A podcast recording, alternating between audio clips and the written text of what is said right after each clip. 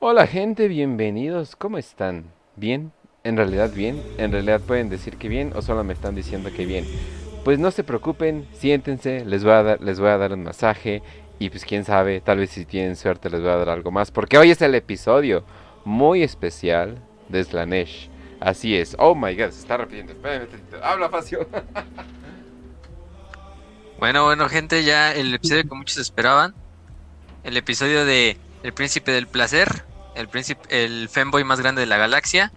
Literalmente vamos a hablar del este Aleister Crowley espacial. Porque básicamente es pura magia sexual lo que vamos a hablar hoy. Y creo que es el episodio que me sorprendió porque muchos escogieron a Slanesh sobre Norgol, sobre Sinch. Bueno, sobre Sinch lo entiendo, pero pero a lo mejor por Norgol, o sea, mucha gusta, a mucha gente le gusta la estética de Norgol. Y me sorprendió que Slanesh fuera el segundo. Pero así nos, nos da cabida a hablar de este güey primero. Bueno, de este, de esta o este, no sabemos cómo usar su pronombre. Vamos a usar. Este, Ras propuso usar lenguaje inclusive para hablar. pero eh, prefiero que nos censure YouTube a hablar así todo por dos horas.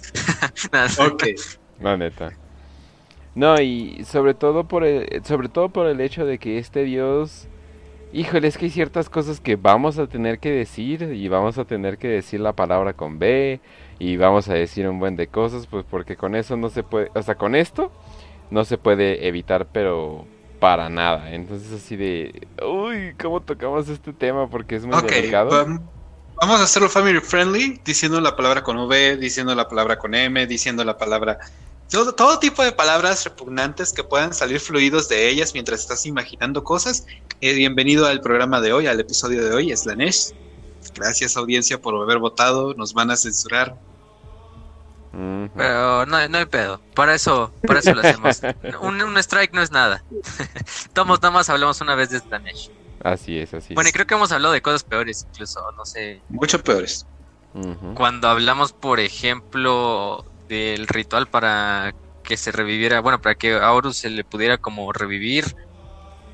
Eh, o también cuando hemos hablado de los hijos del emperador y de cómo quedaron al caos, pues es básicamente ya un programa de Slanesh por sí sola, entonces... Pues si ya no nos importa, entonces porno para el dios del porno. Exacto.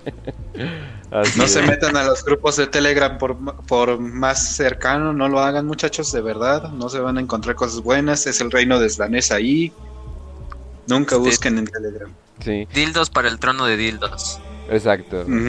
Y, eh, oye, de hecho, qué, qué raro que mencionaste a Anton. Eh, no, mencionaste a Crowley.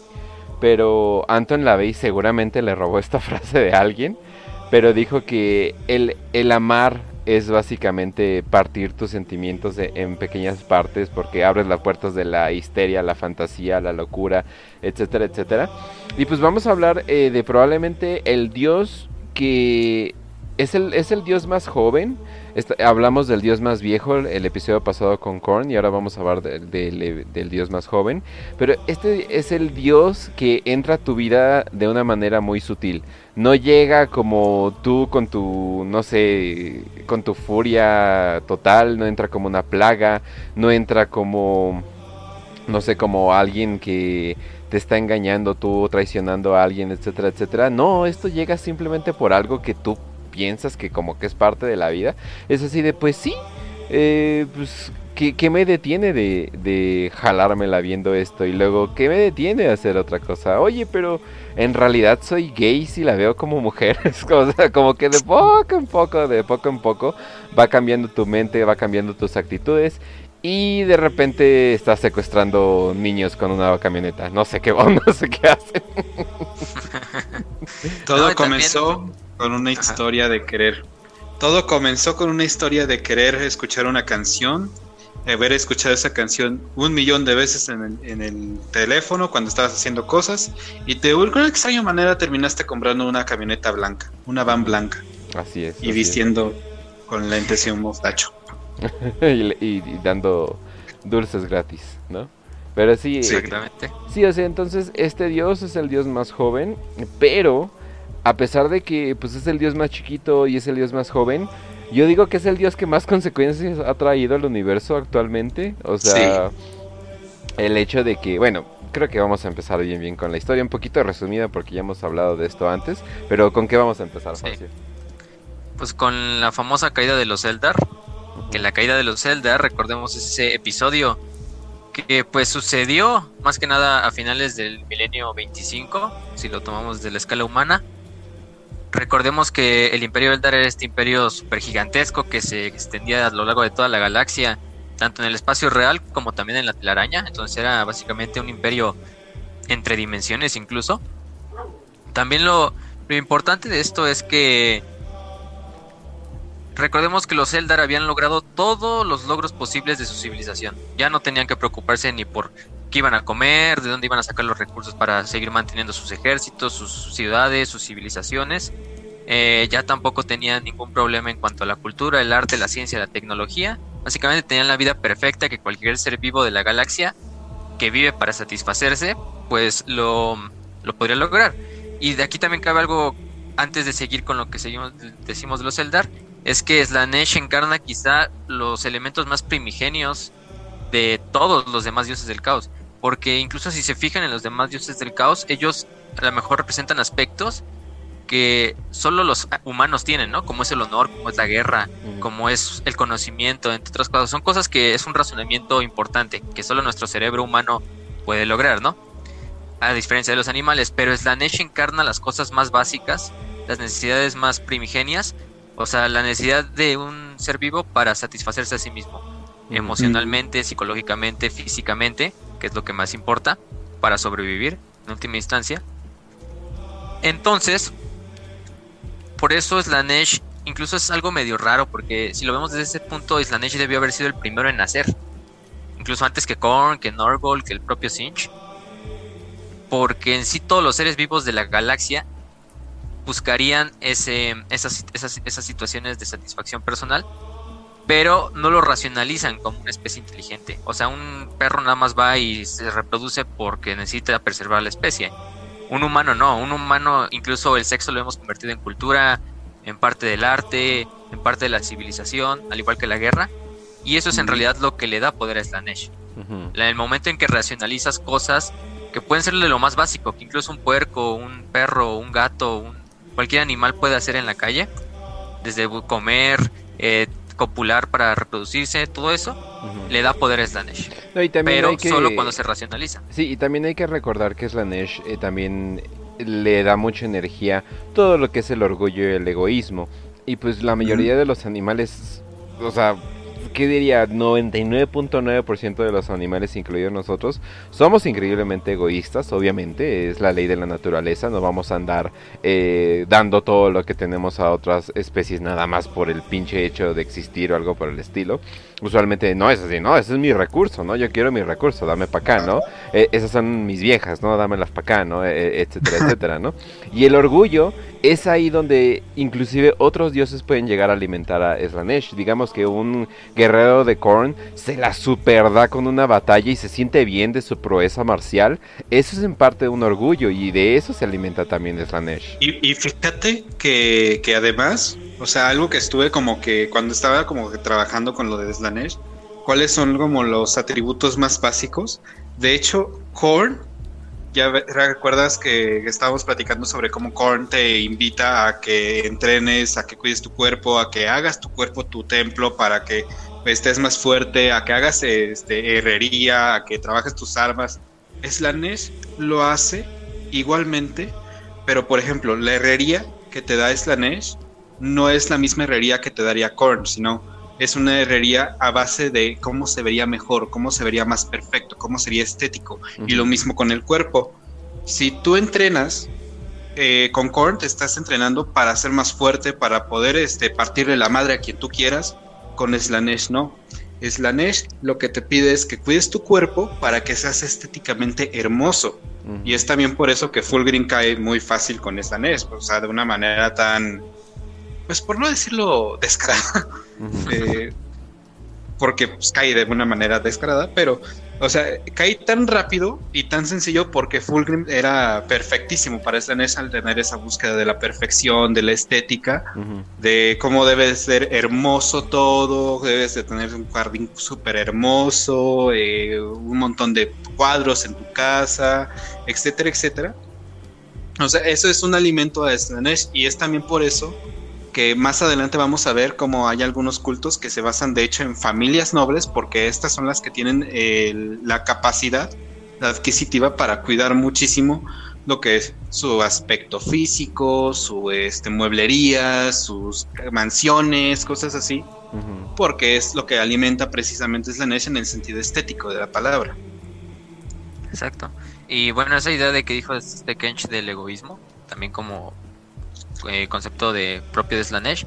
La, ahorita la vamos a retomar al principio, es una idea que ahorita incluso nos va a servir para describir cómo de cierta manera Slanesh también tiene su dimensión buena, como los otros cuatro dioses. Pero para seguirle con esto de su historia, pues recordemos, ¿no? El Imperio Eldar ya había logrado todo esto que les había dicho, de ya no había ni, nada de qué preocuparse. Entonces entraron en un estado pues de mm, letargia, en el cual simplemente buscaban pues ahora ya no tenemos ninguna necesidad eh, donde tengamos que trabajar, donde tengamos que estudiar, donde tengamos que eh, básicamente rompernos la espalda. No, ahora hay que buscar las formas más grandes de placer en la galaxia. Eh, ya pues, no nos queda nada, ya hemos logrado la vida perfecta, solo nos queda la vida de la comodidad. Entonces fue constantemente, fue subiendo con los milenios, que la comodidad empezó, pues no sé, a lo mejor haciendo esculturas o haciendo arte, ¿no? O de cierta manera haciendo cosas simples. Pero se fue degenerando a un tal punto, como siempre sucede. Los Eldar se transformaron en esa morra rica que conoces que cada semana tiene un hobby nuevo y está súper metida en cosas nuevas a cada rato. y, se aburre y lo deja porque obviamente llega a un grado donde, no, pues tienes que practicar en esto más para ser demasiado bueno. Pero digamos que los Eldar se hacían demasiado bueno en ellos y se aburrían por el hecho de que eran demasiado buenos y se, se mudaban a otro hobby. Y luego esa, y luego esa, esa chica que dice que describió Kench termina haciendo un OnlyFans y ya sabemos lo que sigue en la historia. Pero sobre todo porque los Eldars viven demasiados años, o sea, llegaron a tener un punto de vida eterna. Entonces, tiempo libre, vida eterna, no es una muy buena combinación para pensar. Y esa mente Eldar que se abrieron extremadamente... El, se abrieron el OnlyFans, aunque ya son millonarios, ya te vi Ari Gameplays. Pero sí. O sea, imagínense, entonces, o sea, estamos hablando de ese punto, llega a, un punto en el cual la civilización Eldar caído completamente en, la degeneración más grande que se ha visto en la galaxia, incluso mucho antes que naciera Slanesh. O sea, ciudades enteras haciendo orgías, eh, planetas enteros sumergidos en una en asesinatos rituales, incluso en orgías de sangre propiamente dichas. Eh, eso es lo que más se nos dice y lo más fácil de describir obviamente en el lore, ¿no? Obviamente hay cosas que para un humano no, no tendrían un razonamiento pues muy fácil de entender porque son propios Eldar. Ellos trabajan en otra atmósfera de razonamiento y diferente a la de los humanos, ¿no? El hecho de que tomaban la energía del Word para crear sus fantasías. Imagínense una máquina de VR de esas que te pones ahorita nada más como goggles, pero pero chingo, pero chingoncísima, que puedes sentir lo que quieras y un día dices, "No, pues me voy a coger a todas las, no sé, todas las chichonas de Instagram, ¿no?" Y pum, ahí están y te las estás cogiendo pero eventualmente así de, ah, sí, pues ya, ya me las cogí, ¿no? Ya como que me aburro, ¿no? Ya como que así, ¿no? A ver, vamos a agarrar energía para hacer tal cosa, ¿no? Y que tal, tal vez demasiado chico, demasiada poca edad tenía esa persona, pero de todas formas lo hiciste. Y tal vez empezaste a decir, bueno, ¿y ahora, ¿y ahora qué tal si las mato, no? No, ¿y ahora qué tal si...? Y, así, y empiezas y empiezas y empiezas y, de, y de la nada empiezas a alimentar... Eh, pero imagínate eso. Pero la raza dominante de la galaxia tenía acceso a esa máquina VR y lo hacía constantemente, como 95% de las personas. Básicamente lo que le pasa a todos los otaku básicamente lo que le pasa a todos los otakus cuando quieren ver lolis y terminan buscando cosas más kinky, más kinky, hasta que terminan en la página de X video buscando los, los videos que no están en la certificación, en la calificación de heterosexual. Hola, Doom. Pero, pues ahora imagínense eso en una escala de trillones de pobladores y escala galáctica, porque, o sea, en esta época los Eldar eran la raza más fértil de la galaxia también, o sea, los Eldars de la actualidad del milenio 41 no tienen nada que ver con los Eldar del milenio 35 para atrás. O sea, estaban en básicamente incluso mucho más que cualquier imperio de la humanidad en la actualidad, mucho más poblado, el imperio Eldar. Entonces empieza a ver esto, hay unos ciertos Eldars que se aíslan y siguen esa vida ascética que ellos saben que algo malo va a pasar si sigue todo este pues esta degeneración a nivel planetario, a nivel galáctico y se retiran, que van a ser posteriormente los Eldar de Craftworld. Y otros que se encierran en la telaraña, y de hecho los que se encierran en la telaraña eran todavía los más degenerados de toda la sociedad Eldar, porque eran los nobles, eran los líderes políticos, religiosos, militares de la raza Eldar. O sea, la mayoría de la gente pues vivía en la galaxia, en el espacio real, pero las clases gobernantes vivían en la telaraña. Entonces, en el momento... Si alguien vio Snow, Snowpiercer, básicamente los, los trenes que estaban hasta adelante, donde estaba la elite, y básicamente hacían fiesta todo el día porque eso es lo único que sabían hacer. Eh, eso es más o menos lo que estaba pasando siempre. Y de hecho la más grande en esa época era Comorrak, que posteriormente, ah, bueno, hablamos en el capítulo de los Dark Eldar, si quieren oírlo, todo los, lo que tenga que ver con Comorrak, pues pueden ver ese episodio.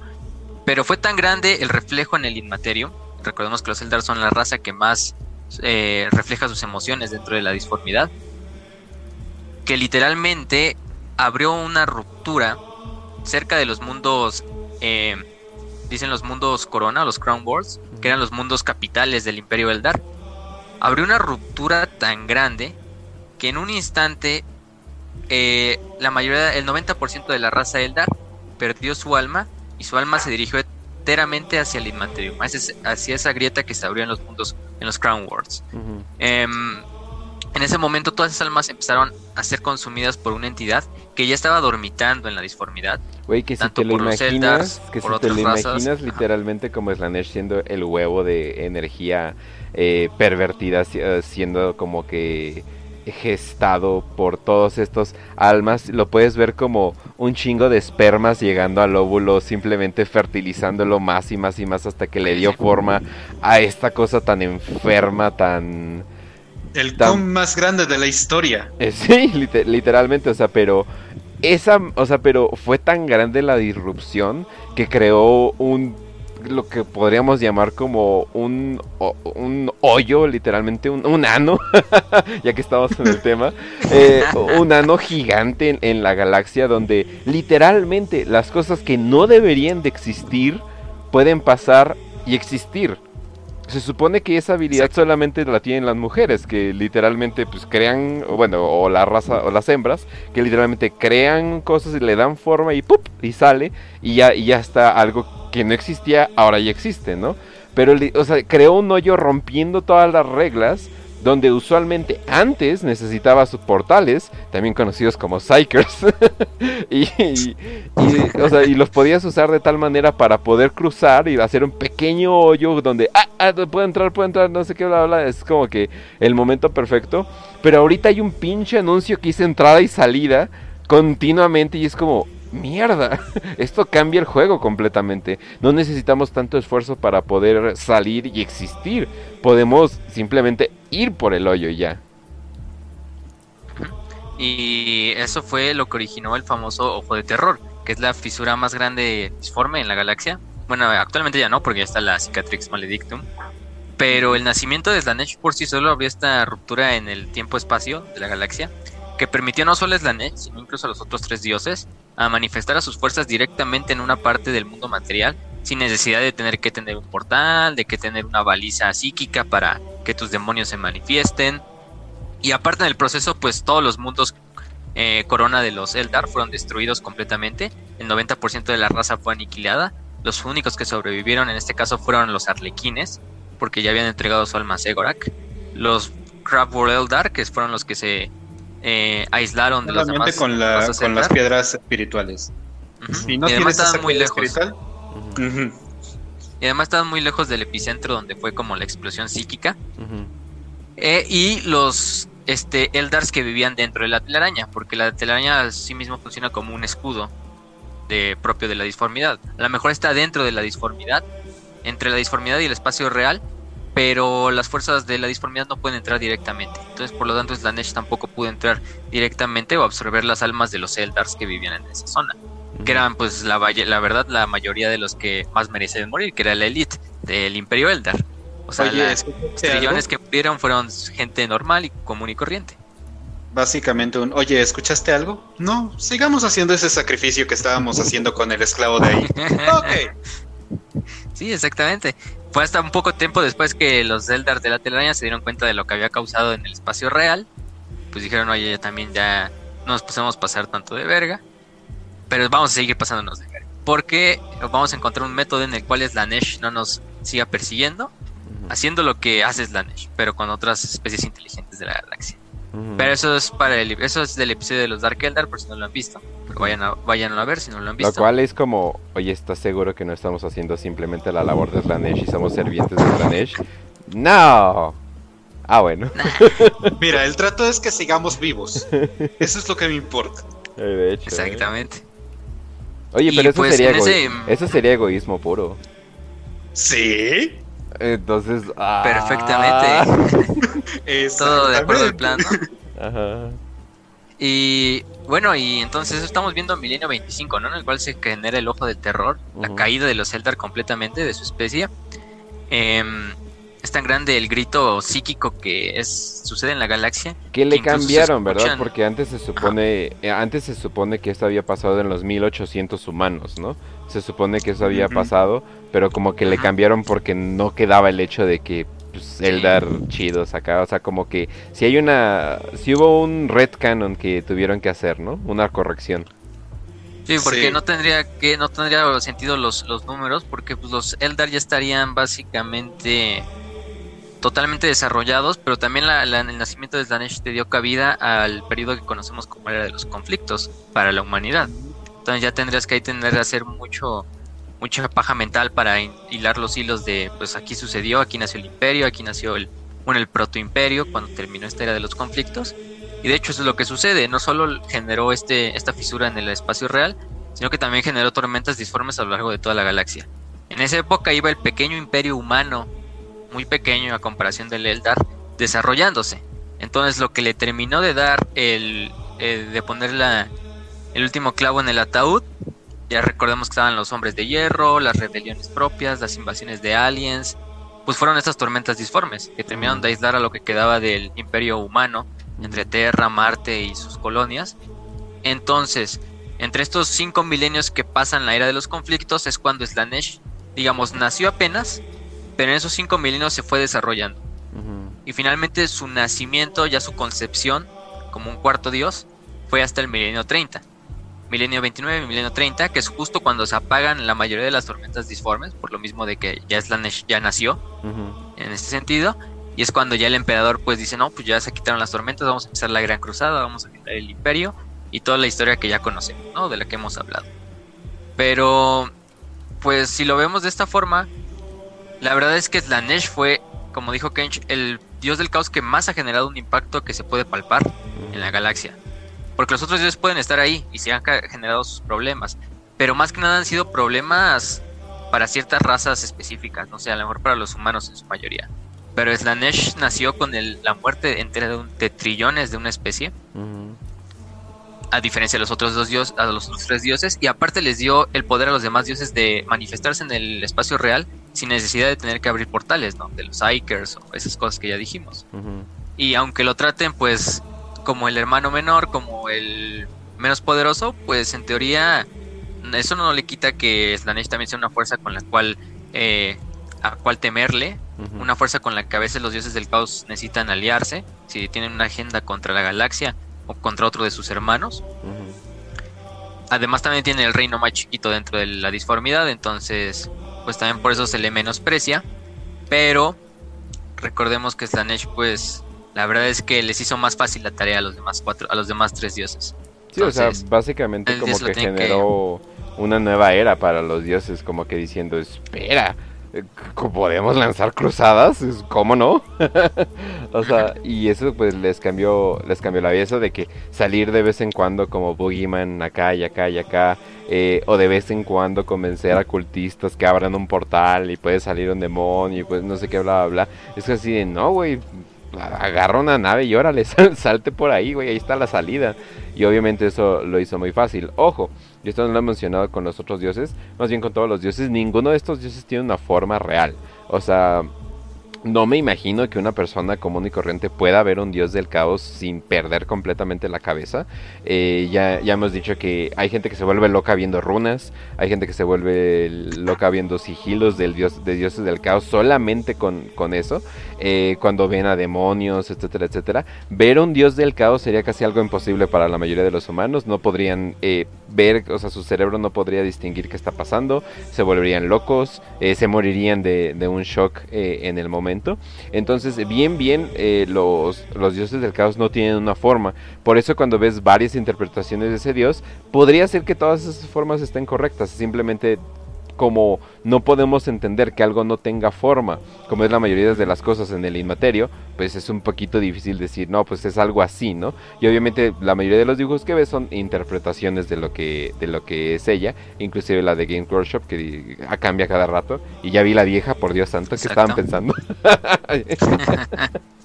sí, hay unas, incluso las que usaban en Warhammer Fantasy en las primeras ediciones, estaban bien, bien cagadas. Pero... Mm, pues ese es Slanesh. Este Slanesh, recordemos también, es el dios. Bueno, ya para entrar principalmente con lo que representa, con las creencias y quién habla de Slanesh, quién lo sigue a Slanesh. Pues recordemos que él es el cuarto dios del caos, el, dios más joven, también llamado a veces el príncipe del placer, el príncipe negro del caos, el príncipe del exceso, incluso también el señor de los deseos oscuros. Tiene muchos nombres. Los, por ejemplo, los Eldar le conocen como aquella que tiene sed, She Who Thirsts, aquella que no puede ser nombrada, el gran enemigo, la gran serpiente. También cabe recalcar que hay ciertos dioses del caos que tienen un animal como representativo. En el caso de Slanesh es la serpiente, muchas veces. Aunque a veces hay otro, se le pueden encontrar en otros literatura o incluso, por ejemplo, en Warhammer Fantasy, a veces se confunde porque la serpiente creo que representaba a Norgol también, pero eso ya depende. Pero en Warhammer 40.000 es casi siempre la serpiente con la que representan a Slanesh.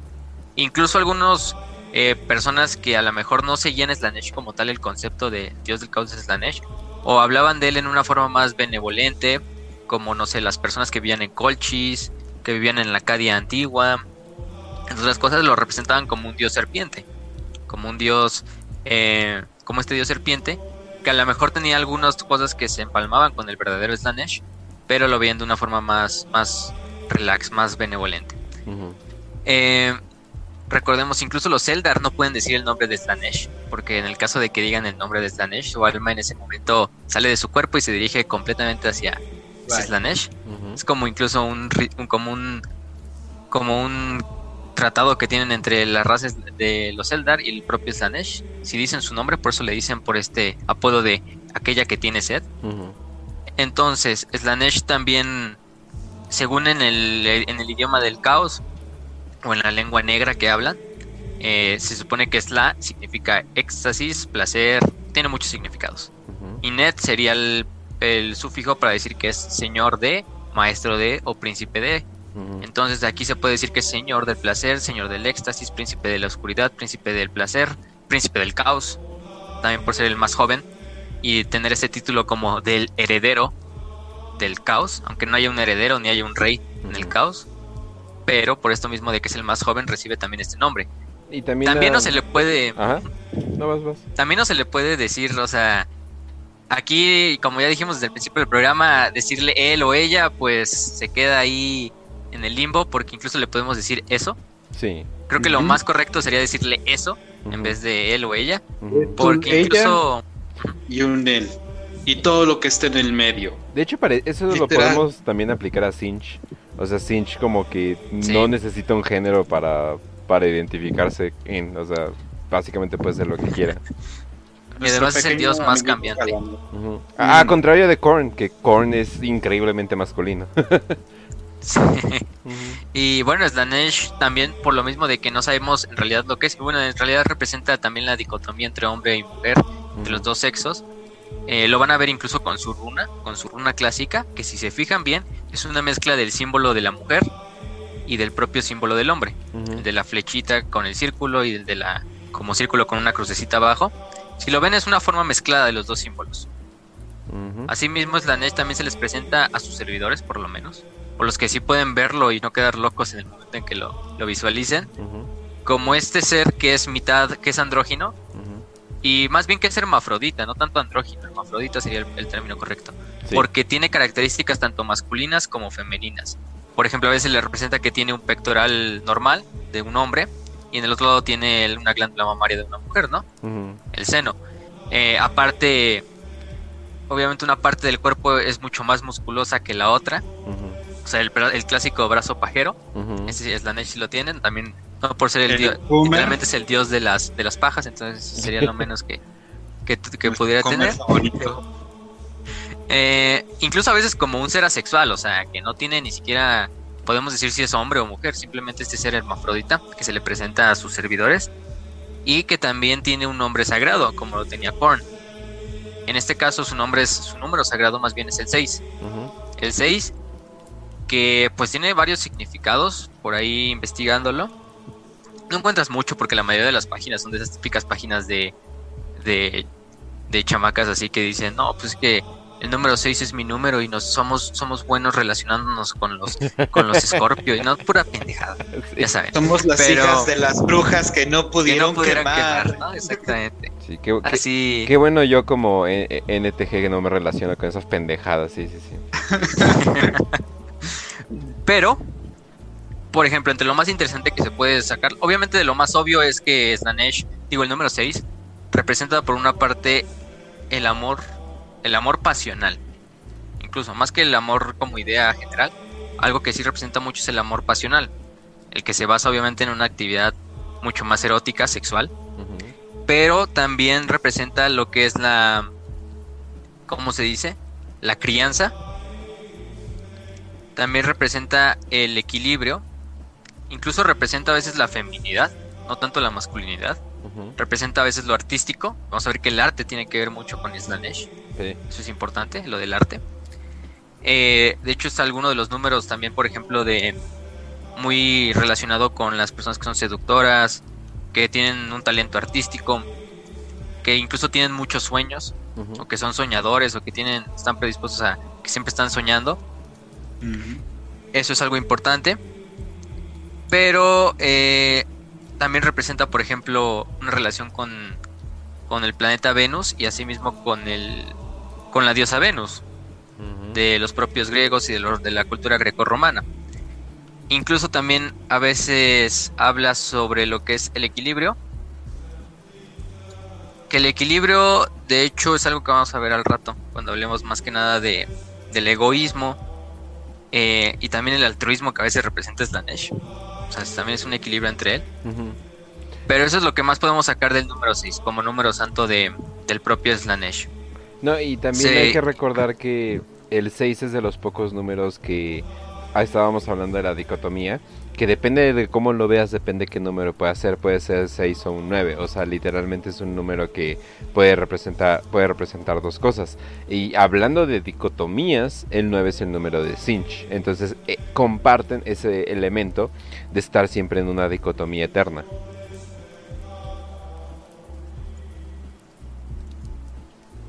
Aló. sí. Sí, perdón, es que se me silenció el micrófono, pero Ah, ok. este... Yo dije, bueno, Pero- ya me callo, sí, chingada madre. No, pero. no, es que.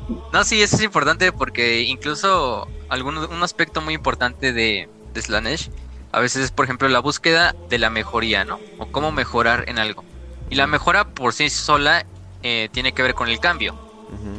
¿Quién es el mayor ejemplo de cambio en el, en el universo de Warhammer 40.000? ujú. Pues el propio Sinch. Exacto. Entonces, de cierta manera, Slanesh también está muy relacionado con Sinch. Vamos a ver luego cuando hablemos de Sinch en su propio episodio. Que, pues, la búsqueda de la mejoría al final del día es la búsqueda de una mejor, de un mejor cambio, de una esperanza incluso, que reside en la esperanza. Y que también, de hecho, Sinch representa la esperanza. Entonces, esos están muy ligados, esos dos conceptos, tanto de Slanesh como de Sinch. El mejoramiento personal y el cambio, como tal. No, y también el hecho de que por ejemplo, algo que no se pueden imaginar es que Slanesh y Korn compiten más o menos por los mismos seguidores.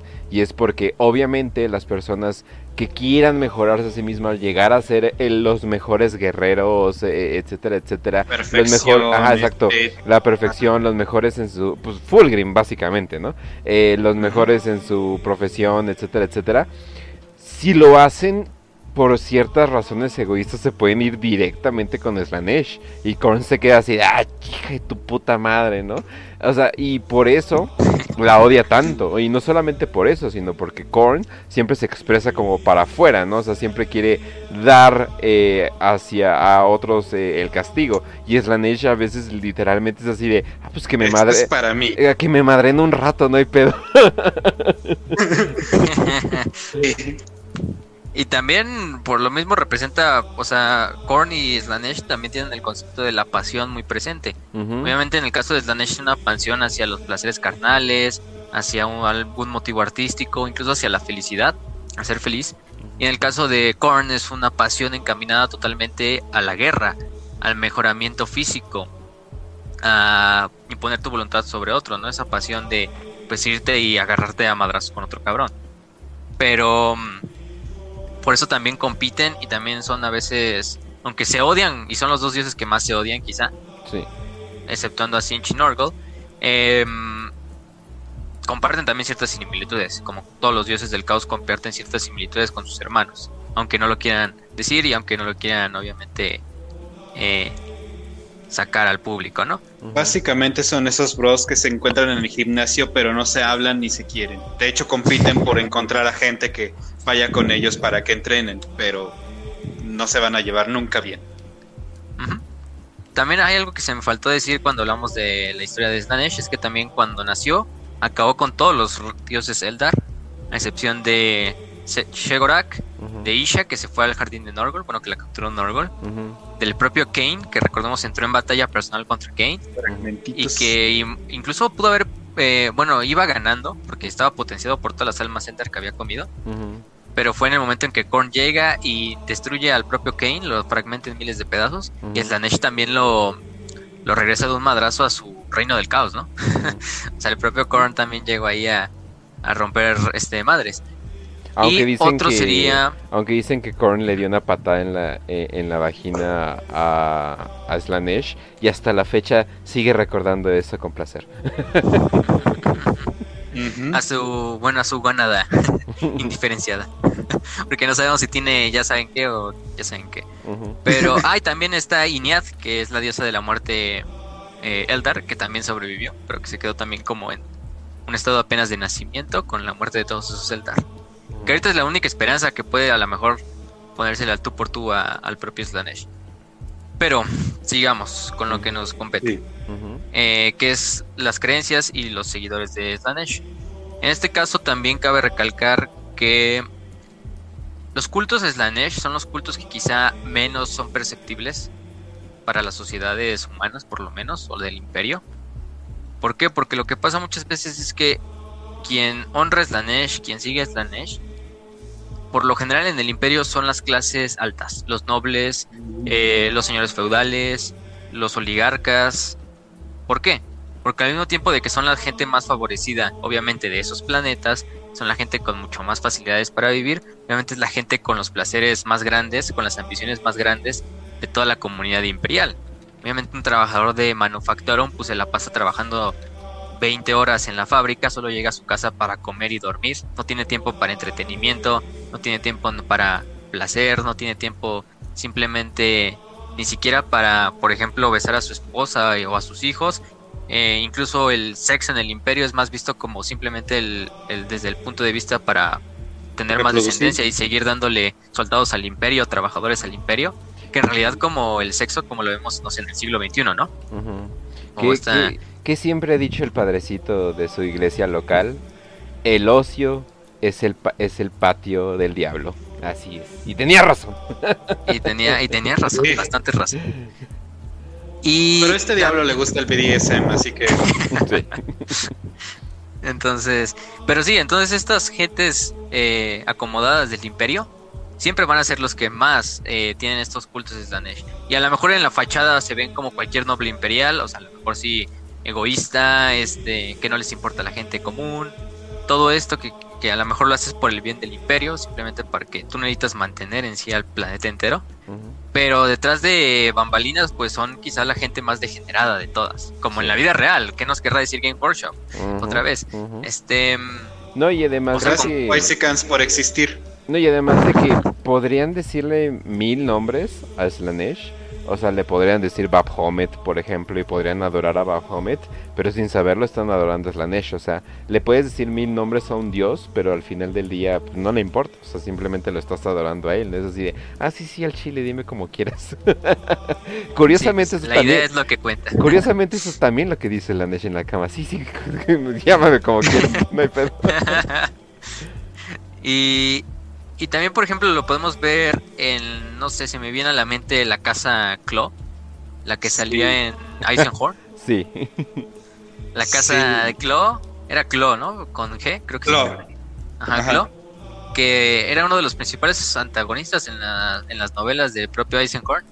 Por lo menos en la primera, en la de Xenos. ¿Por qué? Porque la casa Claw era una de las familias nobles de este planeta llamado Gudrun, que era el planeta principal donde se lleva la historia, bueno, hay otros planetas, pero Gudrun es uno de los importantes. Pero su fundador, que era Pontius Glock, había sido el patriarca de la familia, pero había sido este, corrompido por Slanesh. Y desde ahí dirigió a todos sus descendientes a seguir esta como especie, incluso así lo describen en la novela como una cabala que tenían dentro de la, de la, de la familia. Era una familia a nivel planetario. Eh, en el cual básicamente era una red de cultistas Slaneshi porque Slanesh es el término para referirnos a todo lo que tenga que ver con Slanesh, que se replicaba a todo lo largo del planeta, no solo en la casa.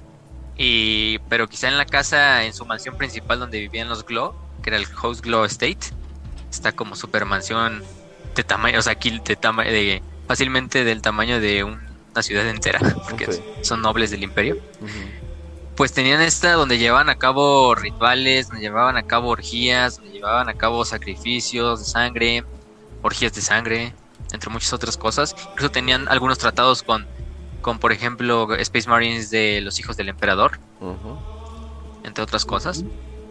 Eh, y por eso es que este es el ejemplo más grande que les puedo dar de un, de un culto Slanesh. A Slanesh no lo van a ver con ejércitos gigantescos como Korn, que tiene los... Ah, a sus legiones de Space Marines y a sus legiones de cultistas que están conquistando planetas, no lo van a ver como Norgol, que son demonios que nada más van a llevar pestilencia, o Sinch, que incluso Sinch no tiene tantos, que más bien serían magos y psíquicos y todas este, esta, estas cosas. Pero Slanesh, su, sus seguidores son los que más logran mimetizarse con la población imperial. Porque quieren, o sea... De hecho, o sea, cuando hay guerras, o sea, del caos contra el imperio, y salen estos este, cultistas a Slanesh, usualmente no son muchos y la cantidad es tan pequeña que no, aportan mucho más que, extras a la historia, en novelas o en, los este, tomos.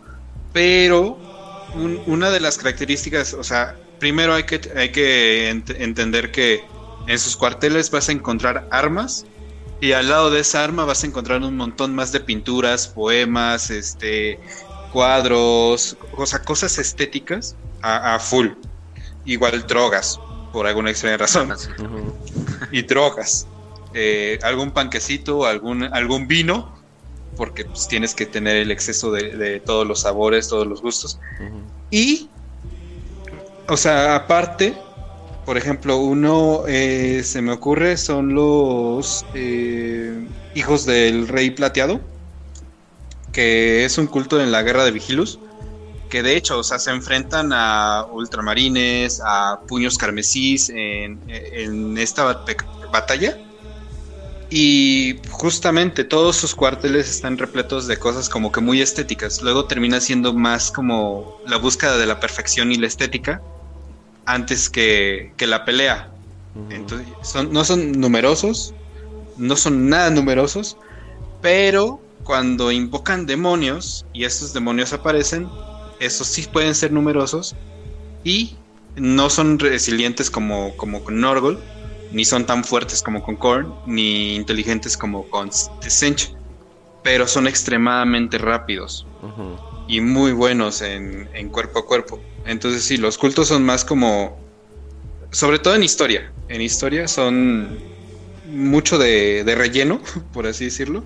Está, por ejemplo, otro culto que es perfectamente Slanesh, que son los moldeadores de carne de melancolía. Jesus. Que. Oh, oh, y se pone peor, ¿eh? ¿Recuerdas cuando platicamos de los Gemúculi?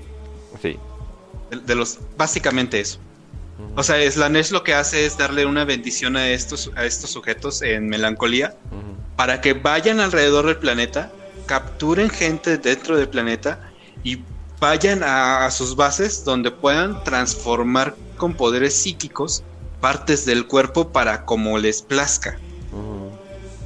Entonces, básicamente es como un juego de operando en plastilina con personas reales. Exacto. No sé si me estoy explicando bien, pero... Digo, lo que una vez me, me choqueó cuando estaba jugando Dawn of War y no sabía qué pedo con, eh, con Warhammer para nada. Y vi los Noise Marines ahí que salieron los ahí y de, yo así de, espera, traen una máscara y así de, no, no, e, es, su, es su cara que literalmente la, estiraron y la remacharon en otros lugares. Y es así como que, oh por Dios, sí. ¿por qué hicieron eso? Y, y, es, y, es, y es increíblemente ridículo porque ninguno es igual, como ambos están buscando todos estos, este cultos la remodelación, la perfección, el ámbito artístico de que no tienes que ser igual a otros, pero tienes que ser tú, de una manera tan corrupta que estás mutilando cuerpos solamente para decir estoy siendo artístico. Eh, entonces todos se ven distintos. Es este básicamente si Picasso le hubieras dado la oportunidad de ser Dios y hubiera creado un hombre. Exacto. Y bueno, nada más también algo que cabe decir de, estos cultos. Algo muy característico es que, por ejemplo, su heráldica llevan muchos colores, tipo colores pastel, colores eléctricos. Hay algo que hacen mucho los cultistas de, de Slanesh, que es dejarse, bueno, en su vestimenta, dejarse lo que es el pectoral izquierdo o el seno izquierdo, si es en el caso que sea una mujer, descubierto. Eh, como una forma también de representar la dualidad andrógina de, digo, la dualidad hermafrodita de su, de su dios, ¿no? Y hacer que los regimientos imperiales griten ¡Boba! cuando están peleando. Buba. Mira, nos vino a visitar la, la, gobernadora planetaria, ¿no? Y viene con la mitad del, con una teta de fuera. Entonces, ahora sí me inspiro a pelear, ¿no? Pero en realidad estás peleando por, por el príncipe oscuro. Hay también eh, algo que cabe mencionar, un, pequeñito paréntesis. Eh, el uso de drogas es completamente comportamiento de Slanesh. O sea, ¿por qué? Porque el uso de drogas es algo completamente egoísta. O sea, simplemente lo haces para tú poder... O sea, a menos que hagas por, como por ejemplo, eh, Olamuro esteroides. Eh, y consumas consumas esteroides, ¿por qué? Pues porque te va a, te va a ayudar a ser más fuerte, más rápido, eh, etcétera, etcétera. Eso sería, no, pues mejor guerrero, más fuerte, puedo levantar más roca y estrellársela. O sea, eso sería más como Korn. Pero el uso de drogas para alterar tus sentidos sería un comportamiento completamente slanesh. Y el pedo en el imperio es de que sí, en algunos lugares las drogas están reguladas. Pero usualmente la gente que adora Slanesh son eh, de la elite, son los aristócratas. Y pues esos güeyes literalmente pues pueden conseguir lo que quiera, tienen la suficiente dinero, conexiones, etcétera, etcétera. Y las drogas son algo muy común eh, en Warhammer. O sea, ¿por qué? Porque es así de por ejemplo, digamos que un güey, no, no sé, se está cansado para trabajar en una industria, ¿no? Ah, pues dale esta pastilla y es cocaína con quién sabe qué, ¿no? Y es, oh, no mames, y se pone acá bien, bien trabajador. y en realidad... Del, cuando hablemos de los templos de los asesinos, estoy seguro de que vamos a tocar demasiadas drogas. No, eh, los cócteles de drogas que les dan que les dan a los asesinos, ah, o sea, es muy normal el uso y fumar hierbas de locales, etcétera, etcétera, la, la Guardia Imperial para aguantar mientras están en la noche, para, etcétera. O sea, no está nada estigmatizado en la mayoría de los lugares, pero si lo empiezas a hacer con un propósito que no es para, o sea, no es usar para la droga. Para tu propio placer. Para tu propio placer, es así de, hey, dicen que con esta se me para cinco horas, ¿no? Y, o sea, ahí es donde es la, es la Nesh entraría así de, hola.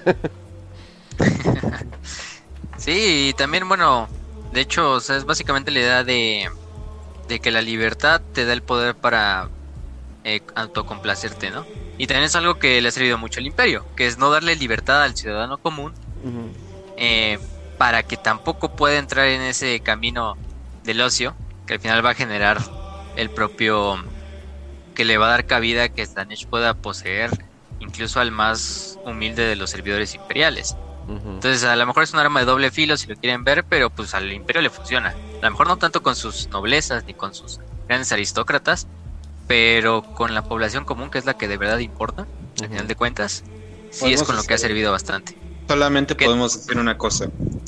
¿Qué prefieres? ¿Una dictadura militar tan tiránica que no te permite ni siquiera respirar sin permiso de un capataz? ¿O un video de reggaetón? no es tan difícil decisión.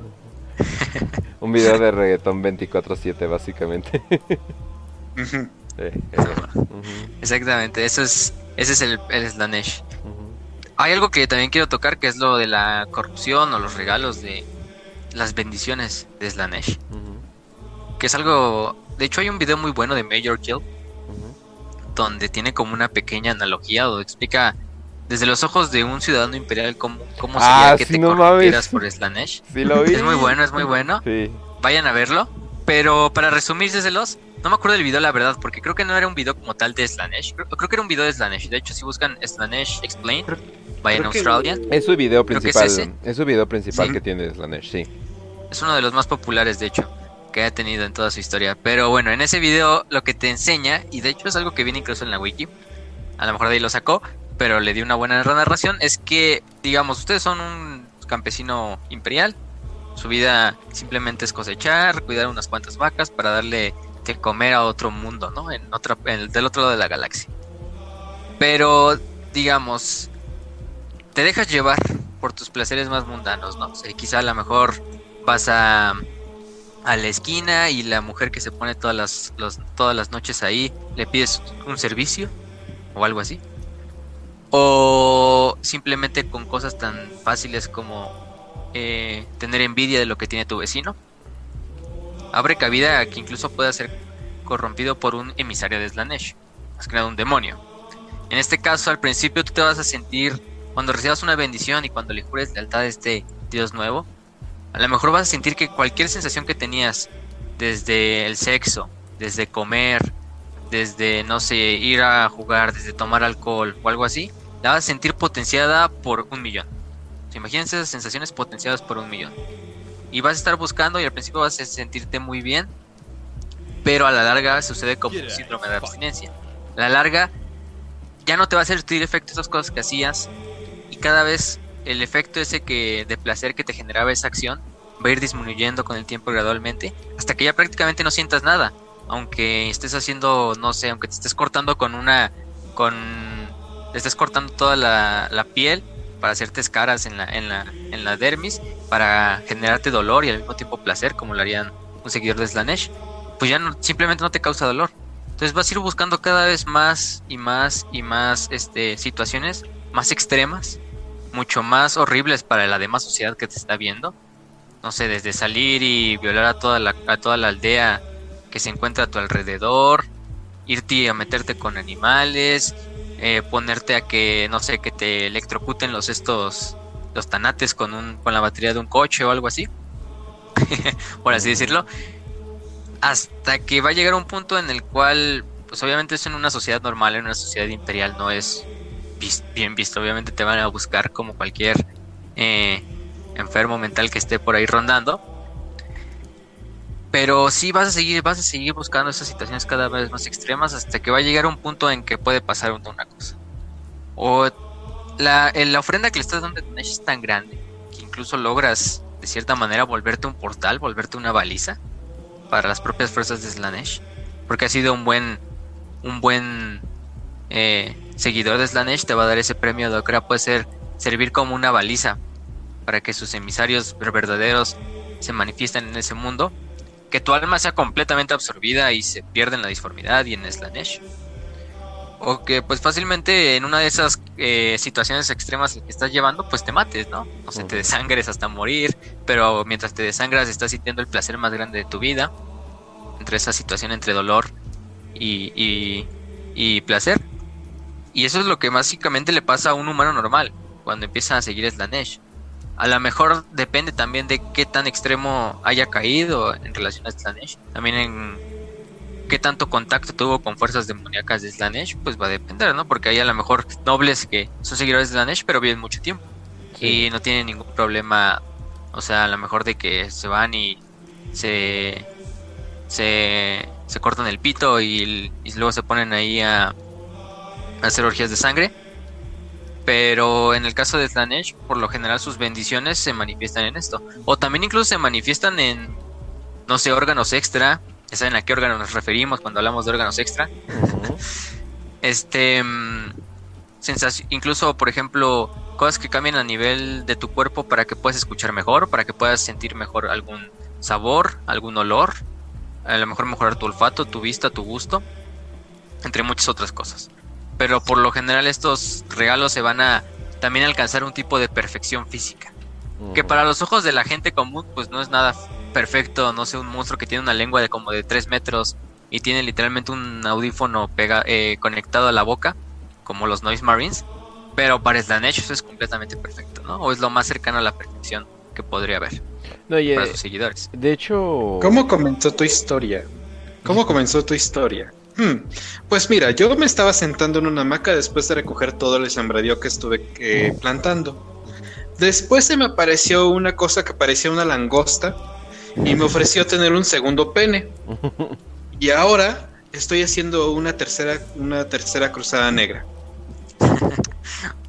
una langosta con tetas, porque así eran los básicamente los, por ejemplo, los Lair, que se le manifestaron a o muchos de los demonios de Slanesh, aunque sean como animales, van a ver que tienen pues más de un seno. Sí. Incluso seis, así como si fueran. Pero de mujer, ¿no? O sea, y nunca, y nunca impares, eh, que es algo también que obviamente la simetría es algo que es más agradable a la vista que, que otra cosa. Pero entonces eso más o menos va con, va con lo de Slanesh. Pero sí, obviamente acá eh, dos pitos y todo eso sí, o, obviamente es común. Eh, pensé que ibas, te juraba que ibas a decir, ¿y cómo empezó tu historia? Pues vi un algón vestido eh, y yo dije, ah, no más, ¿en serio es hombre? Después encontré a un cierto sujeto en Twitter. y me decían que se llama Dark Waifu Trap. Y yo así de, a, ver, y pues ahora estoy matando niños. Aparentemente tiene alguna relación. Y se volvió libertario de repente. Ay, cabrón. Joder, pero. Este, pero sí, nada más para finalizar en cuanto a todo lo del culto y todo esto de estas cosas. Hay que hablar, o sea, ya de los conceptos que encarnan Slanesh, porque hemos hablado del placer más que nada, ¿no? Pero el placer no es todo lo que representa Slanesh. Slanesh también representa, bueno, es básicamente el hedonismo, cualquier tipo de placer desenfrenado, em, el egoísmo, el egoísmo que, como dijo Kench, el egoísmo no siempre es malo. Hecho, desde un punto de vista evolutivo, hay una teoría que es la del gen egoísta. En realidad el gen egoísta pues te permite a los seres vivos sobrevivir, ¿no? A costa de otros. A lo mejor, no sé, competir por un cierto recurso para que tus, tus este, descendientes puedan sobrevivir y tú mantengas a tu especie. y estarías compitiendo contra otra especie para que ellos no consiguieran ese recurso y pues que sobrevive el más fuerte al final del día. De hecho, también se relaciona mucho con Korn, que recordemos que Korn también era de la supervivencia del más apto. Slanesh con esto del egoísmo también tiende a representar de muchas formas la supervivencia del más fuerte. Eh, también representa, como ya dijo este Raz, eh, el arte como tal, como un concepto, la búsqueda tanto de, de, la perfección artística, no solo de la perfección artística, sino de, también de la perfección física, de la perfección emocional, quizá de la perfección intelectual.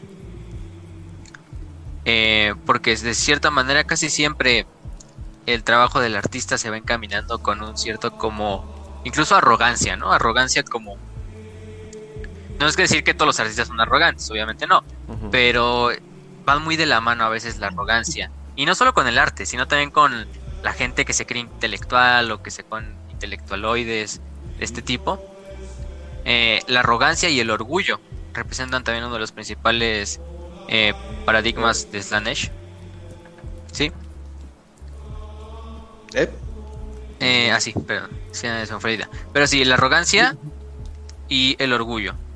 Y esto lo hemos visto con más que nada con los, la mayoría de los sirvientes imperiales que caen en Slanesh. Quizá a lo mejor muchos caen por, eh, por esto de buscar el placer. Pero hay muchos que han caído por la búsqueda del propio... em, de que tu logro hay- de que tu logro sea correspondido, de que tu logro sea recompensado, del propio orgullo que te genera, no sé, servirle al imperio, de cierta manera. Eh, con Space Marines más que nada, porque ellos son los que trabajan en un nivel de razonamiento mucho más grande que el humano normal. Entonces para ellos la búsqueda de este orgullo para su imperio y para su capítulo y para sus hermanos es de lo que muchas veces incluso ellos tienden a meditar, de que no todo es el orgullo, no todo es esta arrogancia de que también luego tienen los Space Marines, de buscar esto, porque esto también te encamina a ser depredado por el, el Señor del Placer, por el Príncipe Oscuro, ¿no? Eh, pero en cuanto a lo bueno, ¿qué podemos decir que es lo bueno que representa Slanesh? Pues Slanesh al final del día representa la felicidad. Porque al final del día cual- la búsqueda de un placer siempre es para buscar tu propia felicidad. Ya si de ahí decides que es egoísta, eso ya cada que eso ya queda a cada quien. También esa misma felicidad y esa búsqueda de placer, como ya dijimos, lleva a que ciertas personas sobrevivan y otras ciertas personas no. Y ahí va encaminado con lo del egoísmo. Eh, también el arte. El arte incluso tú no lo podrías, no lo podríamos poner como tal como malo, aunque lo hablamos hace rato. Más bien sería algo bueno, porque también el arte es una forma de, de expresar todo lo que la esencia de una civilización. Entonces el arte por sí no es malo, pero Slanesh también lo representa, porque al final del día es esa búsqueda de preservar la, el intelecto de una especie, preservar eh, su cosmovisión de una especie, eh, preservar la perfección de una civilización. Y por lo mismo también lleva a lo que es la perfección y al mejoramiento personal. El mejoramiento personal, pues, la mejora personal es algo sumamente bueno, ¿no? Pues quien no quiere mejorar personalmente, físicamente, emocionalmente, psicológicamente, intelectualmente, es algo que lleva a, los humanos a progresar y a salir de su, de su situación como de confort con la vida. Y eso mismo representa Slanesh, esa búsqueda de la mejoría, esa búsqueda de la perfección, que algo, aunque es algo inalcanzable, por lo menos hasta ahorita, pues de cierta manera te encamina a que las cosas sean mejores. También se relaciona con la esperanza, Por lo mismo, y eso es algo que ya dijimos que se relaciona mucho con Sinch. Entonces estos dos dioses también van de la mano muchas veces. Pero sí, ese es Slanesh. Eh, no es algo tan difícil de entender como quizá, por ejemplo, cuando hablemos de Sinch, ese quizás es el de los más confusos. Sí. Incluso Norgol un No, poquito y también. inclusive también comparte Slanesh y Sinch eh, el hecho de poder convencer a alguien, a alguien con la palabra. Eso es algo, eso es algo muy de Sinch, pero también es Slanesh. O sea, el arte, la seducción y todo eso, pues va, va, va con eso, ¿no? O el, o el Hornitokin, o sea, literalmente. Oh, sí. Sacar el pack, básicamente. De- hecho, uno, uno de los, o sea, estuve como viendo algunos atributos que tiene Slanesh, ¿no? O los atributos que otorga Slanesh. Y muchísimos de, de ellos son cosas tan vitales para tener una vida personal, ¿no? Hablando ya en eh, modo como filosófico o disciplinario. Por ejemplo, la música, la arquitectura, el diseño, el dibujo, la sexología, la poesía, la gastronomía, el bodybuilding, finalmente, o sea, esta parte de lo que es el ligue y la perfumería, por ejemplo, o sea, son como disciplinas o temas que puedes trabajar desde Slanesh. El tema, ¿cuál es el, el tema? Porque todo esto puede ser muy bueno para tu vida. Pues finalmente, bodybuilding, música, arquitectura, diseño, to- todo eso, ¿no? Pero finalmente recordemos que Slanesh es el exceso. Y todo en exceso es malo. E- Entonces, pues imagínate, tienes, ah, entonces ya estuviste estudiando eh, literatura para hacer un poema, hiciste un poema, muy bien, felicidades. Con Slanesh y la corrupción que te proporciona, este poema lo vas a querer escribir en sangre, con un cuchillo, en, eh, en el cuerpo de tu hijo bebé haciendo un tributo ritual a Slanesh para que salgan demoni- de demonios en tu planeta y terminen matando a todos. Eh, eh, es demasiado ex- exagerado, pero es un exceso. Bueno, sí, o sea, es que a veces las situaciones de exceso o desenfreno llegan a extremos en los cuales pues ya no tienen nada de bueno. Aunque a lo mejor la esencia de esa cosa, como el poema que tú dices, sea algo bueno, en el momento en que lo llevas a esas situaciones tan extremas como, no sé, voy a hacer, eh, voy a capturar, voy a secuestrar a una persona, le voy a arrancar la piel y voy a empezar a hacer el poema en esta, en la piel de la persona, ¿no? Porque es el máximo arte, ¿no? Es la máxima expresión de arte que yo puedo lograr. Pues eso, obviamente, para una sociedad funcional, pues eso no se permite, ¿no? Y tampoco es algo que podamos decir que es muy bueno. a lo mejor si es artístico, si lo van de cierta manera, saludo al tempestismo, pero pero tampoco quiero decir que es malo, porque pues ya sabemos que eso es algo relativo. Pero también representa esa otra parte de Slanesh. No, tampoco todo es bueno en cuanto a Slanesh. Mm, y no todo tiene que ser bueno por siempre, o sea, también no se crean que todo tiene que ser bueno.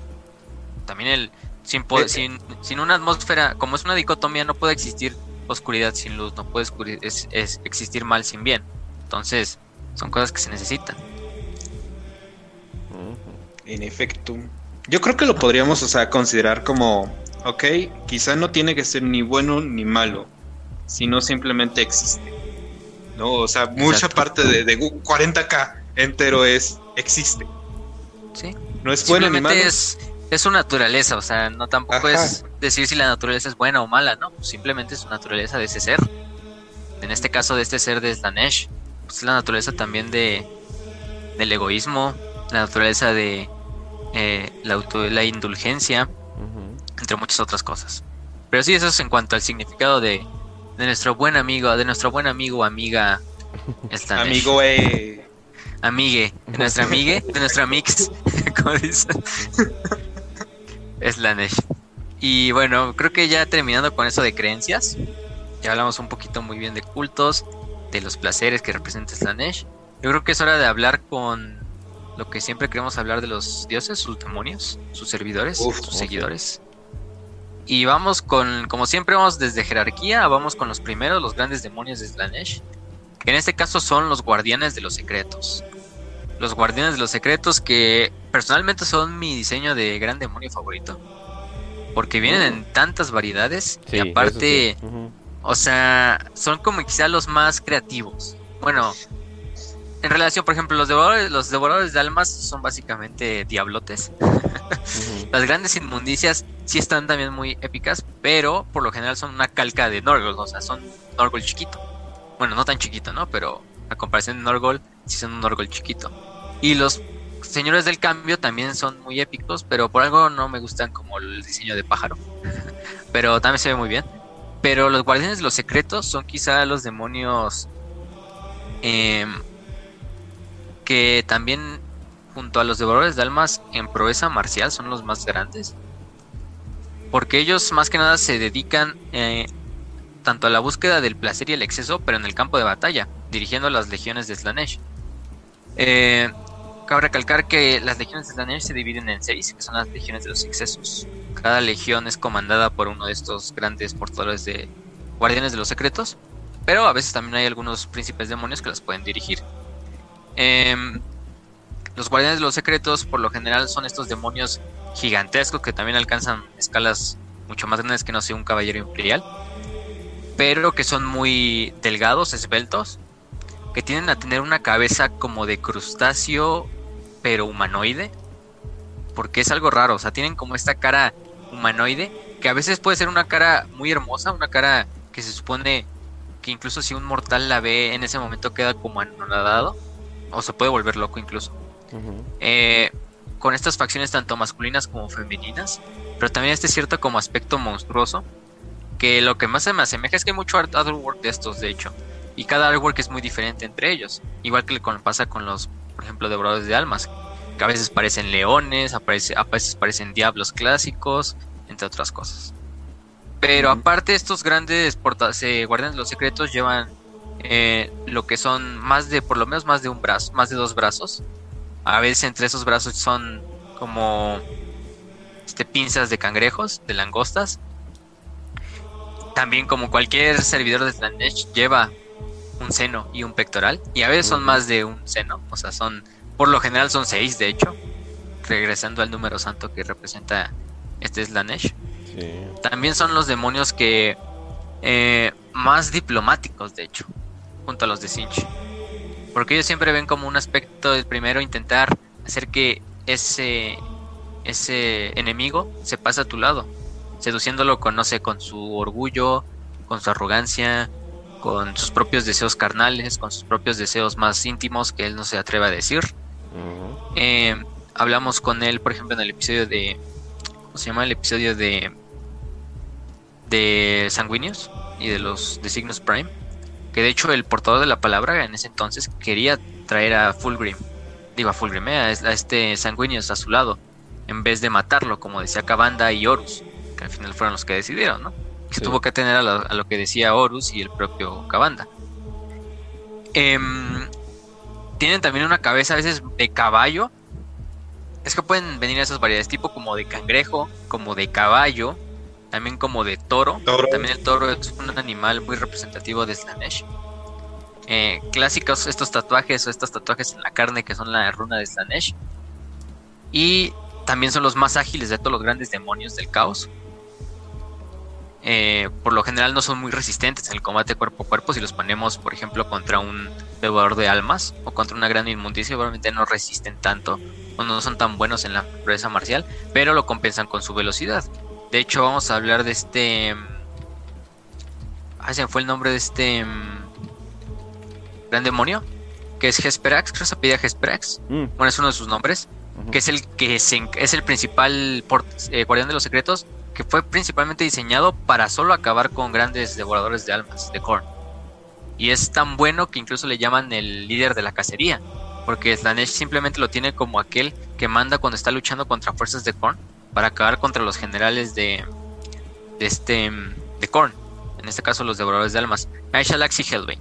Sí, Shalaxi Hellbane. Este es Shalaxi, que de hecho hay un artwork muy bueno donde está peleando contra un devorador de almas. La verdad ese artwork está súper épico. Shalaxi Hellbane, búsquenlo. Eh, Battles uh, Bloodthirster, así lo pueden encontrar. Y pues nada, o sea, los guardianes los secretos no hay mucho que decir tampoco. O sea, básicamente son también en, eh, en comportamiento son casi casi lo que te de un demonio de Slanesh.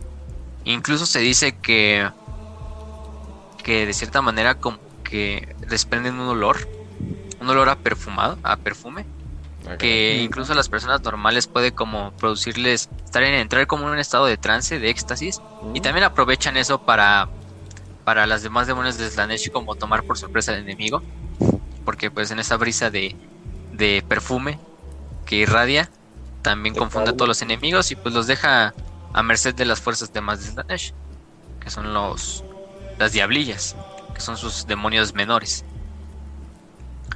Que de hecho son las que vamos a seguir hablando. Las sí, o las diablillas. Que son las principales, las que más ves, de hecho. Sí, que son las que más vemos en el artwork, siempre las van a ver. Que también el artwork, dependiendo de qué artwork vean y de qué año es, pues puede cambiar su aspecto, su diseño. Pero por lo general son estas. Aquí sí parecen mucho, tienen más características femeninas que masculinas, eso sí cabe decirlo. A diferencia, por ejemplo, de los guardianes de los secretos, que esos chicos son completamente hermafroditas como su dios patrón. No, las diablillas sí tienden a ser más femeninas. También, también muchas veces tienen esta característica de tener el pectoral y el seno, ¿no?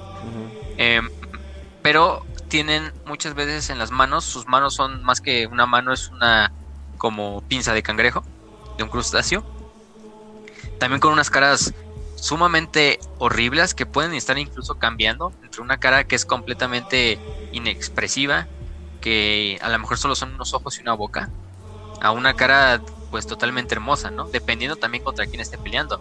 Digamos, está peleando contra un guardia imperial hombre. En ese caso, a lo mejor si su cara se torna como la mujer más hermosa que haya visto ese guardia imperial. Pero a lo mejor es una guardia imperial mujer. Y la guardia imperial y la, y la diablilla toma la forma del hombre más guapo del Gigachat para, para la guardia imperial, ¿no?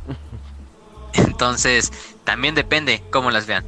Son obviamente súper rápidas porque eso es algo que caracteriza a los demonios de Slanesh y esos fuerzas. Nada resistentes. Nada resistentes. muy rápidas. Pero súper rápidas, o sea, este, futuristas, así, que van en sus coches. en este caso que son como caballos con, con tetas también. pero, sí. Eh, incluso cuando las ves, cuando las ves como las ven en el campo de batalla, van como bailando, como bailando, pero al mismo tiempo combatiendo, incluso tan rápidas que ni siquiera los ojos humanos pueden verlas. También desprenden estas ciertas como como los arlequines, eso, ¿no? Sí, como los arlequines o como los eldars oscuros también que luego le hacen así como que empiezan a bailar en el campo de batalla.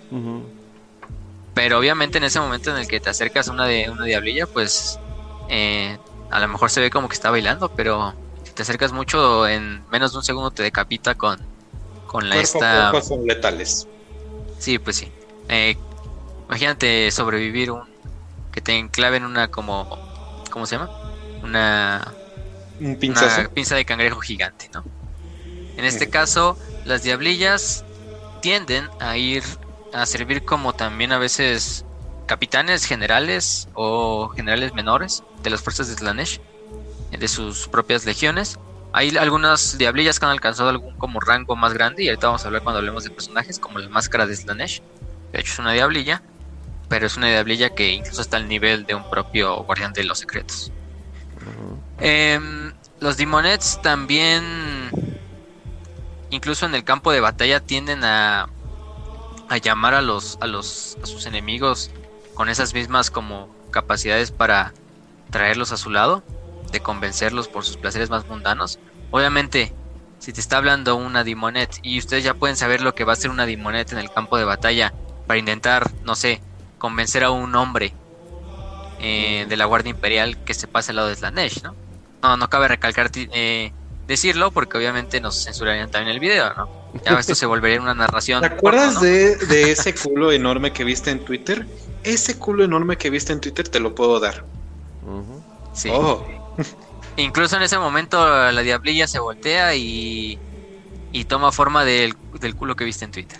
Entonces, no es algo, no es algo fácil. Solo un Space Marine que a lo mejor son tan autistas que pues, eso a mí no, eso a mí ni me cala, pues, pues ahí está, ¿no? Pero Sí, de hecho, a, Full, a, a Fulgrim, que fue, para los que no saben, que fue el primarca que cayó directito al caos eh, del lado de Slanesh, ese güey lo agarraron por todo el pedo de su obsesión con la perfección. No, no la agarraron tanto como por, ah, sí, Fulgrim no para de coger putas los fines de semana. O sea, no, o sea, o sea, era un primarca, o sea, no, no estaba como que obsesionado con eso para nada. Eh, el que más coge es Gilliman y todo el mundo lo sabe. Pero no, o sea, usualmente un Space Marine te- lo van a agarrar más por obsesión a la perfección, no tanto por, eh, uy, sexo, sexo o algo por el estilo. Exactamente.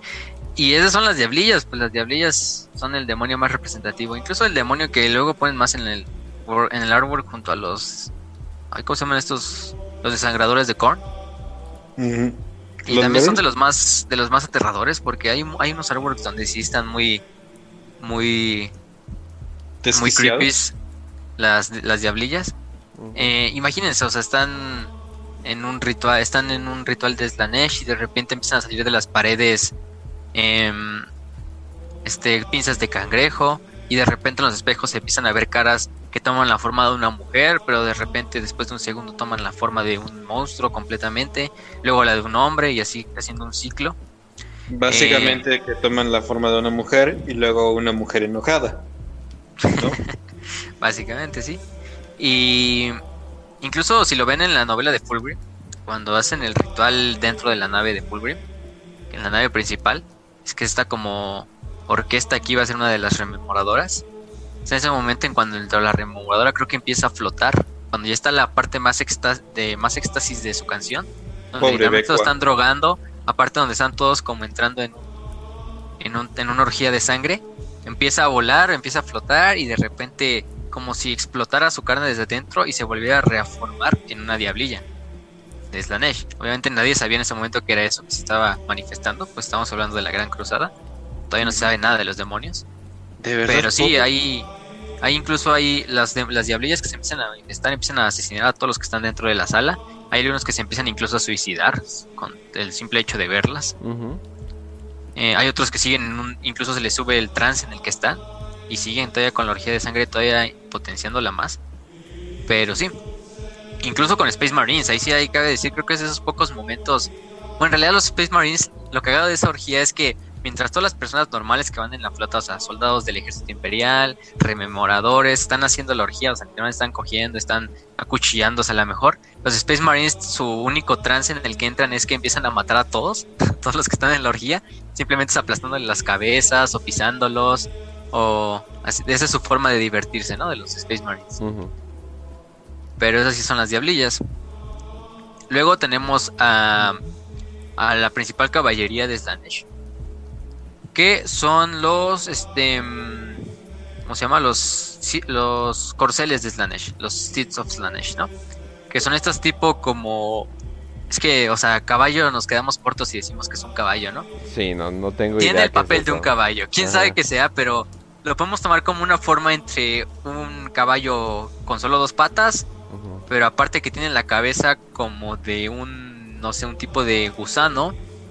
Eh, incluso así como de la las mariposas que tienen esa lengua que creo que se llama probóscide, que sale así de, su boca.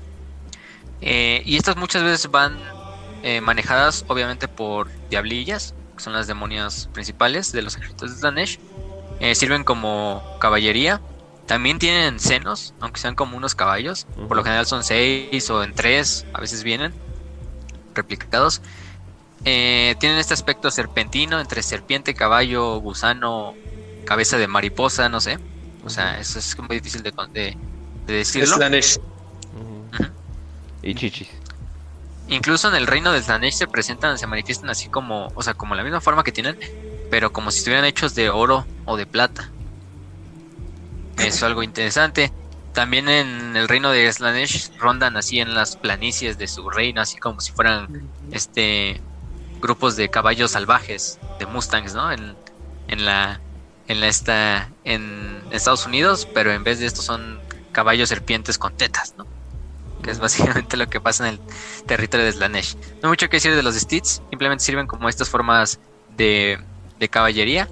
Lo que sí es que cuando muchas veces las mezclas con la diablilla, toman el nombre de Seekers. Son como rastreadores o como sí, como los que rastrean de Slanesh. que son la caballería ya demoníaca. Si tienen la duda, ¿eso se los coge? Sí, Sí, o sea, sí, lo más probable es que también todo. también participen, también participen en ya saben qué. Sí, exacto. O sea, no se crean, es Slanesh. Entonces sería algo muy la sofilia en el caso de Slanesh sería algo muy muy leve, ¿no? Sí, bastante. Ajá. Sí. Y bueno, estas legiones de los excesos que manejan principalmente estos estos corceles de Slanesh.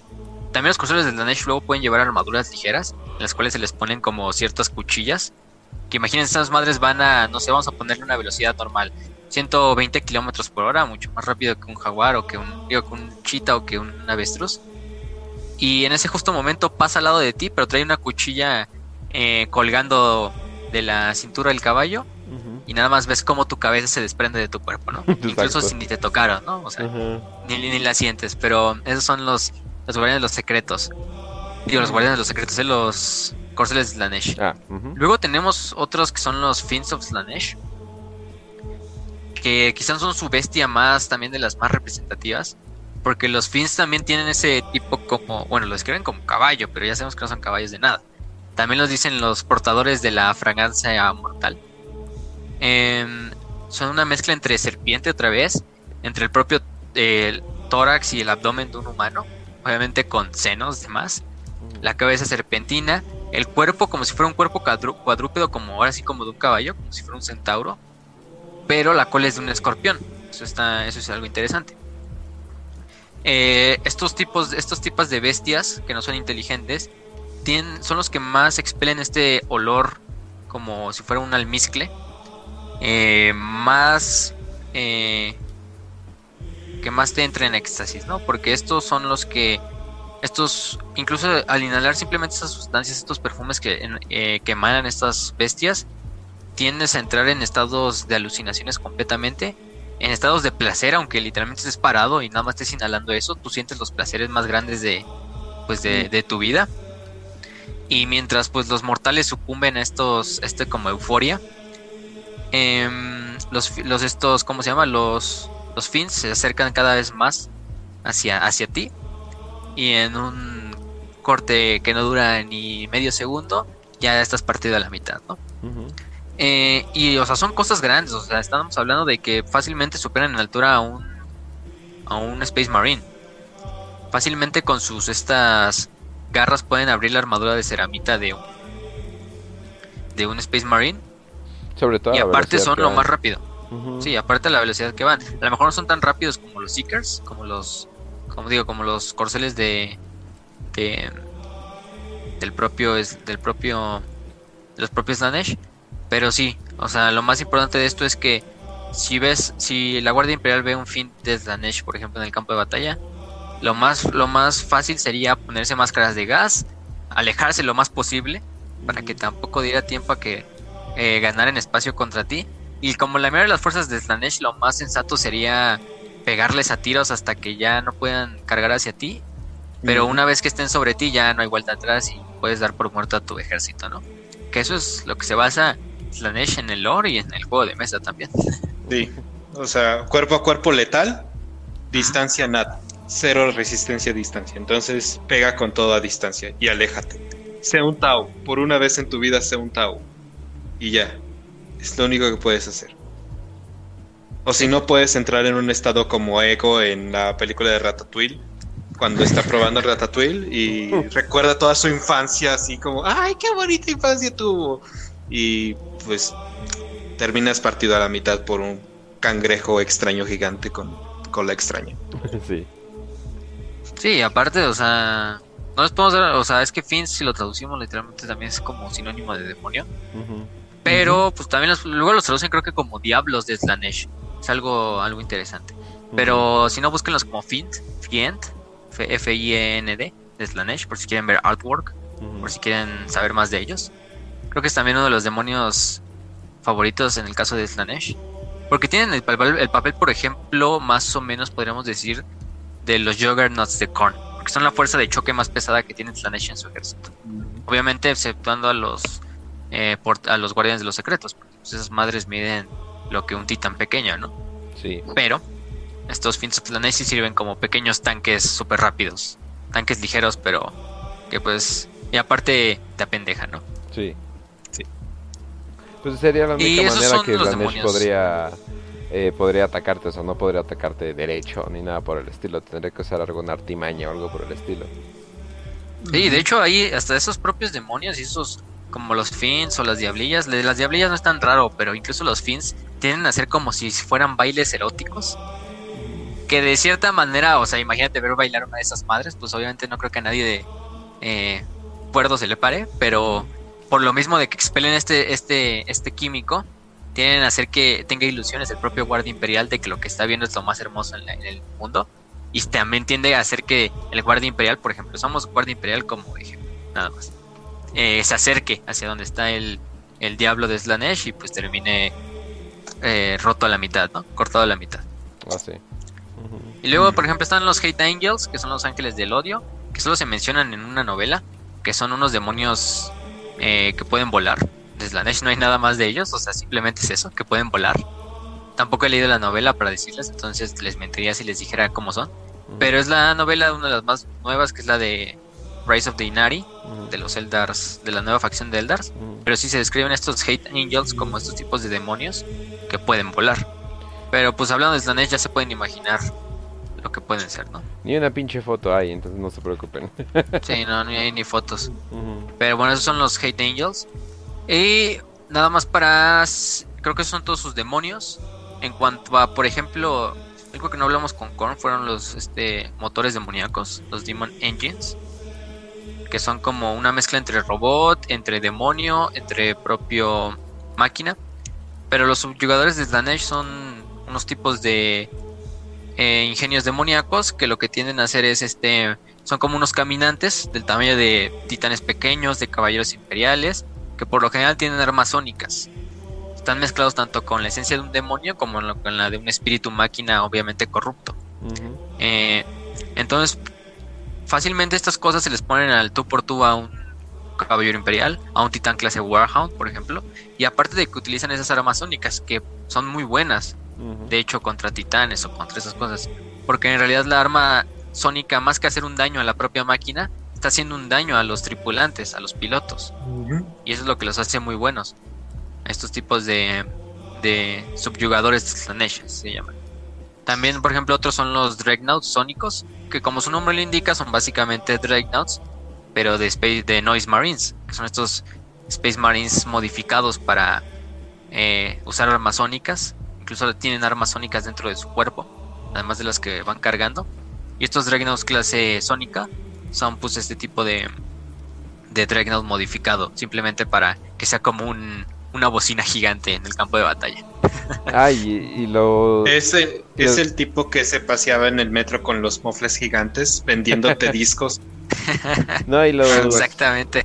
Y los, los seguidores de Slanesh consideran esto como la un- música divina, y, o sea, y en realidad cuando tú lo escuchas es puro ruido, o sea, pero ruido creo que sería como llamarle mucho, una cacofonía le llaman, pero sí, o sea, es un ruido insoportable que, que nadie tolera, y ellos dicen, ah, sí, qué bello himno a Slanesh, etcétera, etcétera, y como pues es la diosa de los excesos, pues sí, obviamente ruido que ya casi nadie, no tiene ni, ni ton, ni son, ni nada, solamente está muy fuerte, sería como el mejor himno para Slanesh.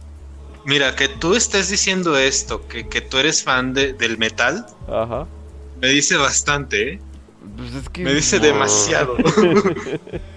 este silencio ofende a Slanesh y se escucha de repente un, un ruido que puede hacer temblar edificios gigantescos. Exacto. Sí, de hecho, esas, esas armas sónicas se llaman cacophony, o sea, por lo de- mismo de cacofonía. cacofonía. Eh, y todo esto surgió, de hecho, esto nos abre cabida para hablar ya de la legión principal que le sirve a Slanesh, que son los hijos del emperador, ¿no? La tercera legión Astartes, los hijos de Fulgrim, los hijos del Fénix, eh, que creo que ya hemos hablado también mucho de ellos, también les vamos a dedicar su episodio especial, no se preocupen. Pero recordemos que Fulgrim y su legión estaban totalmente obsesionados con la búsqueda de la perfección. De hecho, Fulgrim que venía de un mundo en el cual no había ningún placer, no había nada de entretenimiento, ocio, porque era un planeta donde toda la gente trabajaba hasta el cansancio, hasta la muerte para sobrevivir Ujú. porque si no el planeta se quedaba sin alimentos y pues, la gente se moría de hambre. Entonces él, como gran ingeniero que fue cuando estuvo en ese planeta, logró formas de hacer que la gente trabajara menos y también tuviera más tiempo para otras cosas que no fueran el trabajo. Pero después vino este problema de buscar la perfección completa, de incluso como ponerse a la par de su padre, incluso cuando el emperador no era perfecto de por sí tenía muchas fallas y lo hemos dicho muchas veces, pero él creía que no había aspecto más perfecto en la galaxia que su propio padre, ¿no? que el emperador. Y por lo mismo sus Space Marines tendían a ser los más arrogantes de todas las legiones astartes, incluso así cuando los mandaban a operaciones conjuntas con otras legiones, era así de, no, nosotros cómo vamos a estar peleando contra los asquerosos perros de Rus, ¿no? O sea, esos güeyes que ni se bañan, ¿no? Nosotros, o sea. Y aparte de decir que muchos de los legionarios de esta legión, pues venían de familias nobles de la antigua Europa, en la, en la Santa Tierra. Ujú. Entonces, por lo mismo, no era así de que, ay, no, yo me voy a poner ahorita a pelear eh, junto a un campesino aquí del ejército imperial o junto a esos asquerosos eh, otakus furries de, de Rus. Ajá. Y por lo mismo, a otras legiones los, los- los odiaban, o sea, no querían muchas veces trabajar con ellos porque sí eran muy, muy arrogantes, pero también eran muy buenos en la batalla. También eso les generó muchos problemas porque tendían a hacer la, o sea, hacer de la guerra una orquesta, de la forma más perfecta posible, dejar al enemigo sin oportunidad de maniobrar, pero de una forma que incluso podría parecer una obra de arte, una pintura, una orquesta, eh, lo que fuera, ¿no? Un, una exposición de, de música. Y eso les causaba muchas bajas, de hecho, a veces en la herejía de Horus. Pero todo vino a dar cuando se encontraron con este planeta de, de los Laer. Creo que se llamaba Laeran, el planeta. Que era esta raza que secretamente servía a Slanesh en otra faceta. Pero era una raza como serpentina, de reptiles, que también tenían modificaciones completamente en el cuerpo. Y que justo en la batalla principal, eh, solo unos cuantos eh, soldados de Fulgrim, porque Fulgrim eh, dirige la punta de lanza, y entran al templo principal de los Laer en su ciudad capital. Pero en la ciudad capital tenían esta tenían esta cierta reliquia en el centro del templo, que era esta espada de los Laer, se llama la espada de los Laer, que tenía a un demonio de Slanesh adentro. Que al principio Fulgrim tomó pensando que era su propia conciencia, que le hablaba o cosas así, y empezó a sacar lo más oscuro del de Fulgrim. Además, muchos de sus capitanes, al entrar al templo, también el templo tenía una cierta música, una cacofonía, cabe recalcar, que generó en los Space Marines el placer más grande que hayan sentido en su vida. Estamos hablando de Space Marines y sus primeros capitanes de Fulgrim. Entonces fue tanto el trauma de ya no poder encontrar ese, ese placer que con el tiempo fueron incluso los propios Space Marines todavía más pervirtiéndose al punto de que lograron incluso luego desarrollar las armas sónicas en una mezcla también de, de, la propia de la propia cacofonía grabada del templo, de la propia este rememoradora, que era una música que iba con ellos en la flota, que se llamaba Bekwa Kinska, que incluso ella también tuvo la oportunidad de entrar al templo y por lo tanto fue, ¿cómo se llama? Fue también corrupta por, corrompida por este, por Slanesh y creó esta tipo em, orquesta que se llamaba La Meraviglia y que finalmente la presentó dentro de la nave de Fulgrim principal. Ya obviamente después con todo lo, no les queremos spoiler la, la novela, pero todos, todo culminó con el ritual cuando se presentó la Meraviglia frente a toda la tripulación, tanto de Space Marines como de, de, humanos normales dentro de la nave. Y ahí fue donde básicamente Fulgrim eh, ya no tuvo vuelta atrás. Incluso fue completamente poseído por el demonio que habitaba dentro de la espada. Y ya todos sabemos lo que siguió esa historia. La trágica muerte de Ferrus.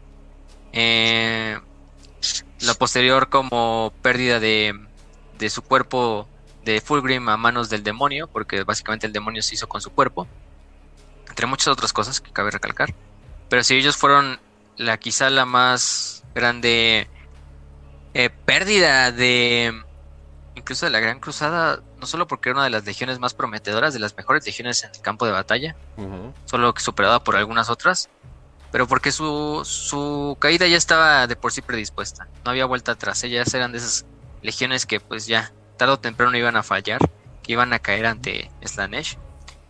Y eso le dio, eh, le dio también cabida que se generan estos nuevos tipos de Space Marines llamados los Noise Marines, que son los son marines de ruido, ¿no? Eh, que son estos tipos de Marines que utilizan armas sónicas, que básicamente esas armas sónicas se generaron cuando Bekua junto a algunos Space Marines empezaron a mezclar tanto la cofonía del Templo del Air con un tipo de arma, con Volters, y generar esta arma sónica. Eh, y posteriormente Fulgrim ascendió a príncipe demonio. La mayoría de su legión se fragmentó en diversas bandas de guerra, como la mayoría de las legiones del caos. Y actualmente residen en el ojo del terror, pero como bandas de guerra totalmente eh, ya desarticuladas. Porque hay unas algunas que por ejemplo siguen a Lucius, que son las que son las más importantes porque Lucius a la larga también se convirtió como uno de los campeones de Slanesh. Oh, Hay otras que siguen a Fabius Bile, que Fabius Bile incluso no le interesa seguir a Slanesh, simplemente lo ve como es una forma de seguir experimentando y pendejas así. Em, y también del propio Fulgrim. Algunas se quedaron leales a Fulgrim, pero muchas se dividieron en cuanto a ¿cómo se llama? En cuanto a bandas de guerra. Incluso hay bandas de guerra completamente hechas solo de Space Marines de ruido, de Noise Marines. Sí. Y, esos son los... Bueno, vamos a atacar. ¿Qué? ya, todos se quedaron sordos, Y a, veces no son así ni siquiera, o sea, son quizá los más difíciles de convencer también por Abaddon para que se unan a las cruzadas negras, porque es así como de... Pero me vas a dejar, este, me vas a dejar violar a toda la población de ese mundo imperial. Y Abaddon, no, lo tenemos que quemar desde la órbita. No, pues no, entonces yo no voy, yo no voy, ¿eh? Te la dejo de tarea, este... Abaddon, ¿eh? A la próxima, venme con una buena. Tráeme una buena propuesta. Pero sí, esas son las, las bandas de guerra actualmente que proceden de los hijos del emperador. El Conclave Phoenix, que creo que es uno de los también más importantes, que son la mayoría de los capitanes que siguen siendo fieles a Fulgrim y que cada uno tiene sus bandas de guerra. De hecho, las juntan a veces y a veces van como juntas. Pero Fulgrim ya, Fulgrim ya se aisló de las demás legiones demoníacas de las demás legiones del caos. Más que nada simplemente reside en algún mundo del ojo del terror, esperando a pues, de algo que de verdad le genere placer, no sé, quizá retar al emperador en combate o cosas así, o a Gilliman. De hecho, él fue el que dejó herido a Gilliman, cabe recalcar. Que lo dejó en coma. Y nada más eh, para finalizar, antes de pasar a los personajes y acabar este programa. No, eh, ¿Te importa si hablo de lo de, lo, sí, de de los planetas. Desde a eso iba, de hecho. Y ibas a decir algo más, ¿no? No, nada más era, era de hecho de los planetas, Ah, para que le dieras. ok. Eh, bueno, pues para empezar, eh, planetas de Slanesh, como tal, no hay muchos. Ya vimos que, que su principal fuerza no es como tal a partir de, los números y conquistas gigantescas, sino que es más este como corrupción a través de familias nobles, por ejemplo. El planeta que pertenecía precisamente a la casa de Glau se llamaba Kotrun y como tal no era del caos, no era un planeta del caos, sino que era un planeta del imperio corrompido. Lean el libro de, de este es muy bueno. Ahí explican mejor, eh, muchísimo mejor que yo en este caso. También eh, se encuentra un planeta de precisamente de una de las bandas de guerra de, que vienen de los hijos del emperador, que se llama Urum, que la banda de guerra es, es este Consortium, creo que se llamaba. Y esta otra que pertenece a una banda de guerra que se llama el Cónclave Fénix. Y este planeta se llama Armonia. Ya se imaginarán por dónde va más o menos este, la, la banda de guerra. Si se llama Armonia, pues sabemos, ya, ya podemos intuir, ¿no? Que es Noise Marines. Y eh, más que nada también en el en Eidolon, que ya les había mencionado que son como cuatro como continentes dedicados uno a cada dios. Está el continente de Boda, eh, que es un reino eh, desértico. Si alguna vez han visto la película de Aladino, estoy seguro de que van a ubicar eh, al reino de Ágrava, cómo se veía, cómo es la estructura, que es básicamente como una super mezquita estúpidamente gigante y una ciudad así super árabe. Es básicamente eso, esa es la ciudad de Boda. Y eh, en este desierto hay kilómetros gigantescos llenos de puro peregrino eh, con esclavos que van hacia esta ciudad. Estos esclavos suelen ser los capturados de los otros continentes con las constantes guerras que existen en, en este planeta del caos. Eh, estos peregrinos lo que hacen es vender esclavos y buscar como el favor de Slanesh, eh, que les entregue un regalo, que les entregue una bendición para que puedan ir a, otro planeta o seguir en Idol y pelear por Slanesh, buscar más este, prisioneros para capturarlos y esclavizarlos y entregarlos a un harem o cualquier cosa que se encuentre. La ciudad de Boda eh, está como gobernada por un, por un, por un demonio de Slanesh, puede ser cualquier tipo de rango, pero eh, como tal, este demonio tiene un harem gigantesco lleno de esclavos y servidores de Slanesh. Y eh, el tráfico, como ya dije, el tráfico de esclavos se va íntimamente para la búsqueda de placeres. Entonces tú vas a comprar un esclavo para cosas que no podemos decir en este podcast porque lo estamos haciendo en YouTube Así es. y no queremos perder la monetización, pero ya pueden intuir como por cómo es la, la estructura de esta ciudad, de este continente, de boda. Y pues creo que también, eh, pues básicamente... que- Oliensis, Oliensis. Ah, sí, Oliensis, que es este un, un planeta. Ay, no me acuerdo del nombre de la banda de guerra. No son los hijos del emperador como tal, pero sí creo que son de unos traidores, ¿no? Sí, son de, creo que son de, bueno, tampoco especifican mucho, pero es de, creo que son marines ruidosos, los Noise Marines. Pero lo más característico del planeta es que literalmente tiene la forma de un hombre obeso, que está como en forma, en, en posición fetal, sí, agachadito, sí, en formación, en formación, en posición fetal, y principalmente tiene una población de demonios de Slanesh y de Oye, pero entonces Noise Marines. no es un hombre gigante pedorro acá en posición fetal. Es básicamente un moderador de Discord de hecho planeta. Básicamente. Y de hecho hay una muy buena cinemática en Battlefield Gothic 2 Juegos Sí, es muy buena. Que sale Oliensis, sale así el planeta cuando describen Oliensis. De hecho, van describiendo varios planetas del caos. Sale Oliensis así en su característica forma de, de moderador de Discord. Como dice Raz. Oda, pues podemos decir que es un Acapulco en el espacio. Joder. O sea, ahí sí, ahí sí se ven cuties diario a nivel planetario. Sí, y, y la hacen cuties diariamente, con cientos de miles de millones de esclavos. Exacto. Y nada más ya, para finalizar, también está el Palacio de Slanesh, que no es planeta, pero es su reino dentro del caos. Que como su nombre lo indica, es un palacio re- recubierto de jardines. Que la mayoría de los jardines en realidad son como jardines donde hay serpientes, donde más que nada están hechos de formas eh, que tú te podrías esperar de incluso de formas pornográficas, tanto de hombres como de mujeres.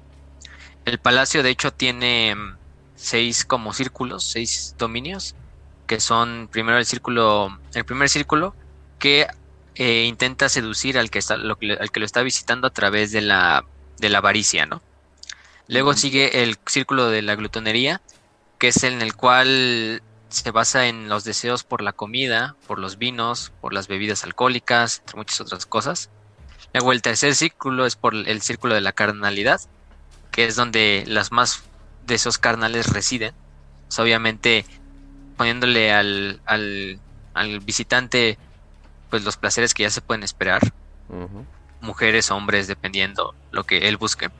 El cuarto círculo es donde se basa en la adulación, de que se, los demonios de Slanesh le empiezan a decir al, visitante, no, tú eres el más grande, tú te mereces el orgullo, tú te mereces los regalos más grandes de todos tus demás compañeros o cosas así. Luego el penúltimo es el círculo de la vanagloria, que pues, su nombre lo indica como tal, es muy parecido al círculo anterior. Y el último círculo, que es el donde mm, existe, es el círculo básicamente de la perfección. Eh, en cada momento que pasa el visitante en ese círculo, es bombardeado con una sensación de placer, de euforia, de éxtasis, eh, para vivir incluso el máximo, eh, lo más grande posible en el momento en el que cae en un coma. Y pues muere, muere en ese círculo. La mayoría de, las la mayoría de los visitantes no pasan de ese círculo. A lo mejor pueden pasar todos los demás, pero el último círculo es el más difícil de pasar. Y después de eso ya tendrías a los cuarteles principales de Slanesh, a la cámara personal, a sus aposentos privados. Y ya se pueden esperar que hay en los aposentos privados del dios literalmente del sexo, del hedonismo. O sea, li- literalmente legiones de sus propios demonios, de sus seguidores, teniendo orgías, drogándose. Bueno, y otras muchas cosas que no se pueden describir, porque ni siquiera nosotros podríamos entenderlas. ¿no? Exacto. Pero ese es el Palacio de Slanesh. Que pues recordemos, si Kor tiene una fortaleza, Norgol tiene un jardín, este Sinch tiene un laberinto, pues ¿qué tiene Slanesh? Un palacio. Palacio destinado a los placeres. Así Ujú. es. Y también hay algo muy importante para los Eldar ahí, ¿verdad? Ah, sí, también ahí está. Oh, sí. Y este, una de las espadas de este. em, es Inead, De ¿no? Inead. ¿Se llama? De Inead, que es la última espada, creo que es la única espada que les falta. Una de las pocas que les falta. Es la última espada que necesitan para reformar a su dios caído y que este dios caído pueda acabar con Slanesh. Pero pues imagínense, o sea, un Eldar entrando al palacio de Slanesh. Literalmente si mandaras a un niño de 5 años a uno de los hoteles más grandes de Acapulco, a ver si va a salir el niño de ahí. Sí, exacto. Imagínate, si ni pueden decir el nombre, se queman diciendo el nombre. ¿Qué Sí, o crees sea, que pase cuando entren ahí? No hay Y bueno, eso sería no todo pedo, en no cuanto pedo. al Le- Palacio de le, le dicen a los Ultramarine y a los Ultramarine lo, lo hacen. ¿Cómo no? ¿Cómo no? No hay pedo. Yo creo que sí podrían. ¿eh? Porque él, Cato Sicarius, puede hacer lo que sea. Calacato Sicarius es inmune a todos los círculos del palacio. Pero bueno. Pero quién sabe, quién sabe, a lo mejor a los últimos El tres orgullo, la vanagloria. Pero sí. Pero vamos ya con los últimos personajes, ya para acabar. Nada más. Fulgrim, ya mencionamos mucho de Fulgrim, hemos hablado mucho de él, no hace falta decirlo. Sí. De Lucius, Lucius el Eterno, también hemos hablado mucho de él. Del capitán de los, de los hijos del emperador. El que principalmente fue leal y luego se pasó al lado traidor. Por tener más que nada envidia a este. a Tarbitz, que sí se mantuvo leal. Más que nada eso fue lo que encaminó a Lucius a caer.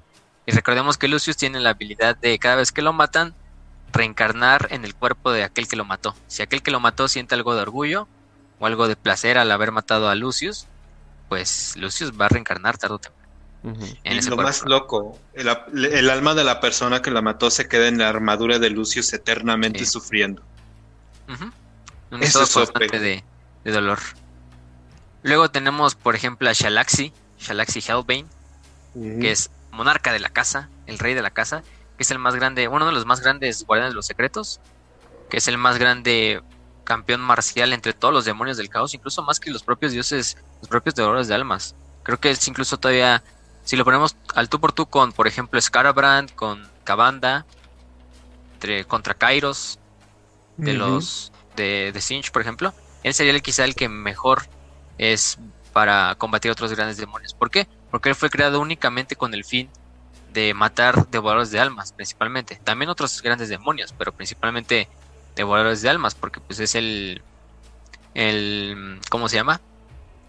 El demonio perfecto para esto. Además, él fue el que robó la última espada que se necesita para revivir a esta, a este, ¿cómo se llama? A Inead, al 10 de los Eldar nuevo. Y fue el que la puso literalmente en el Palacio de Slanesh. La robó del planeta de Belial 4.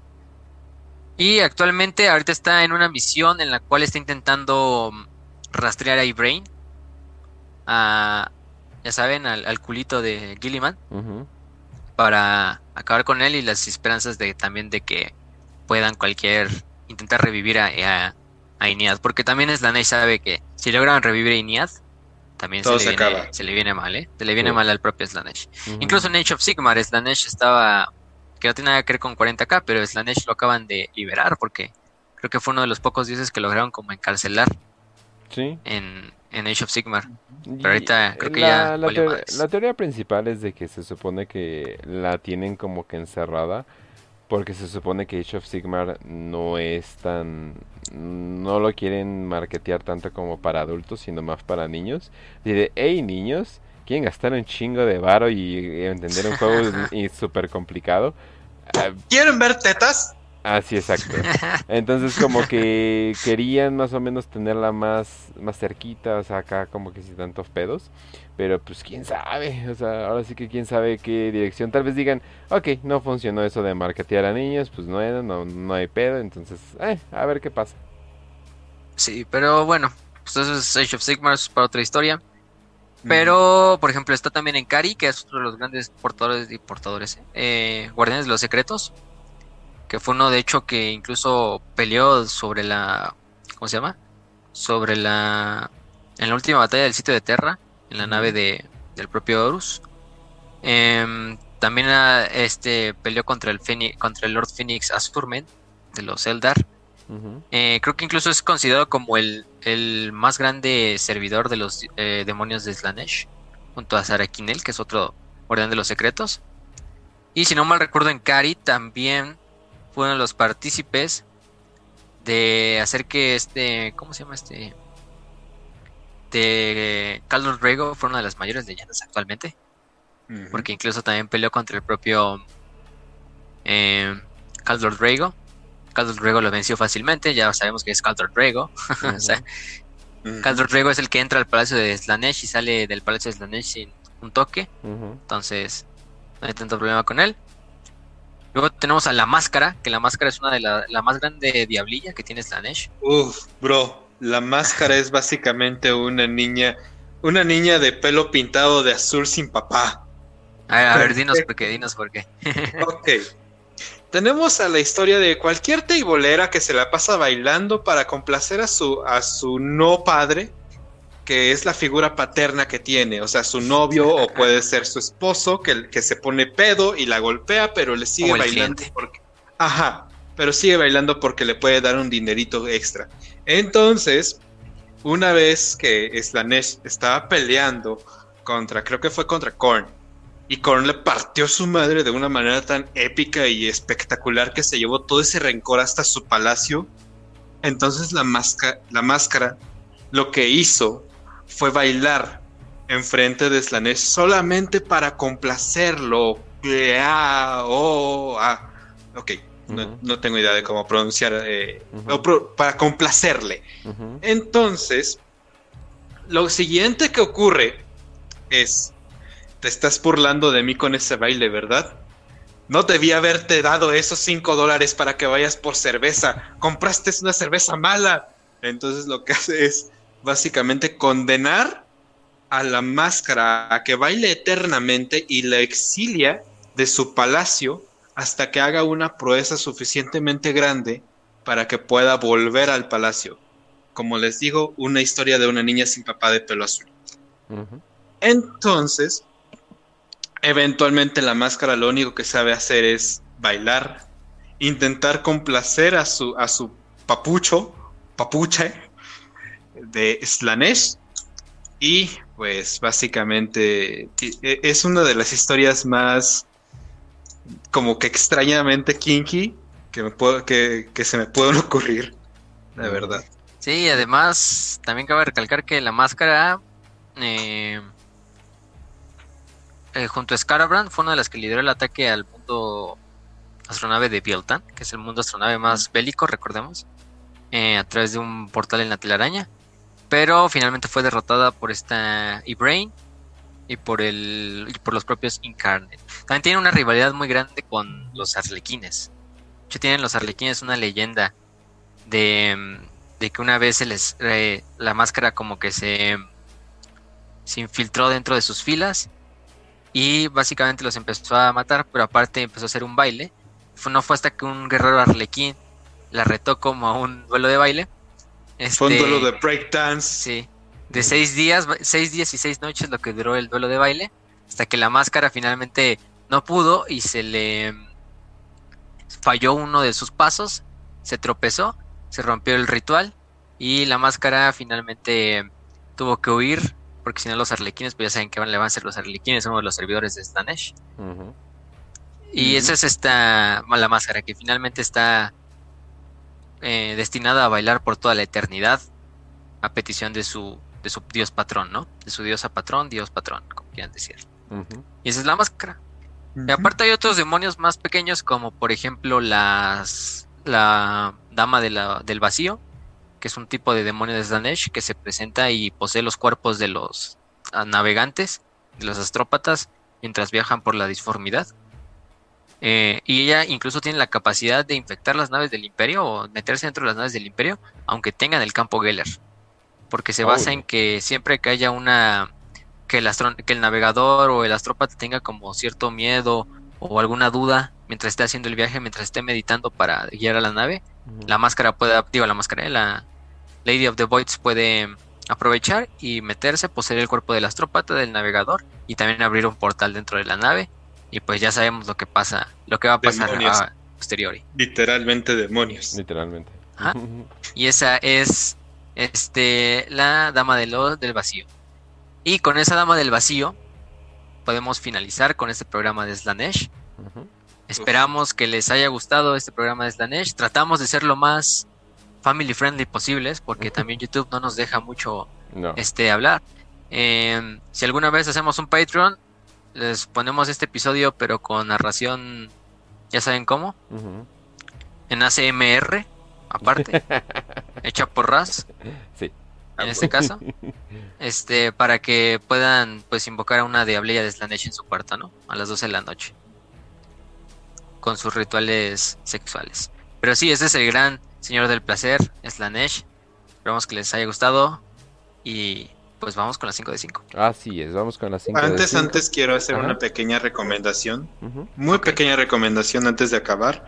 Les voy a recomendar, eh, no de Warhammer, pero sí una película, o bueno, dos películas que tienen muchísimo que ver con Slanesh.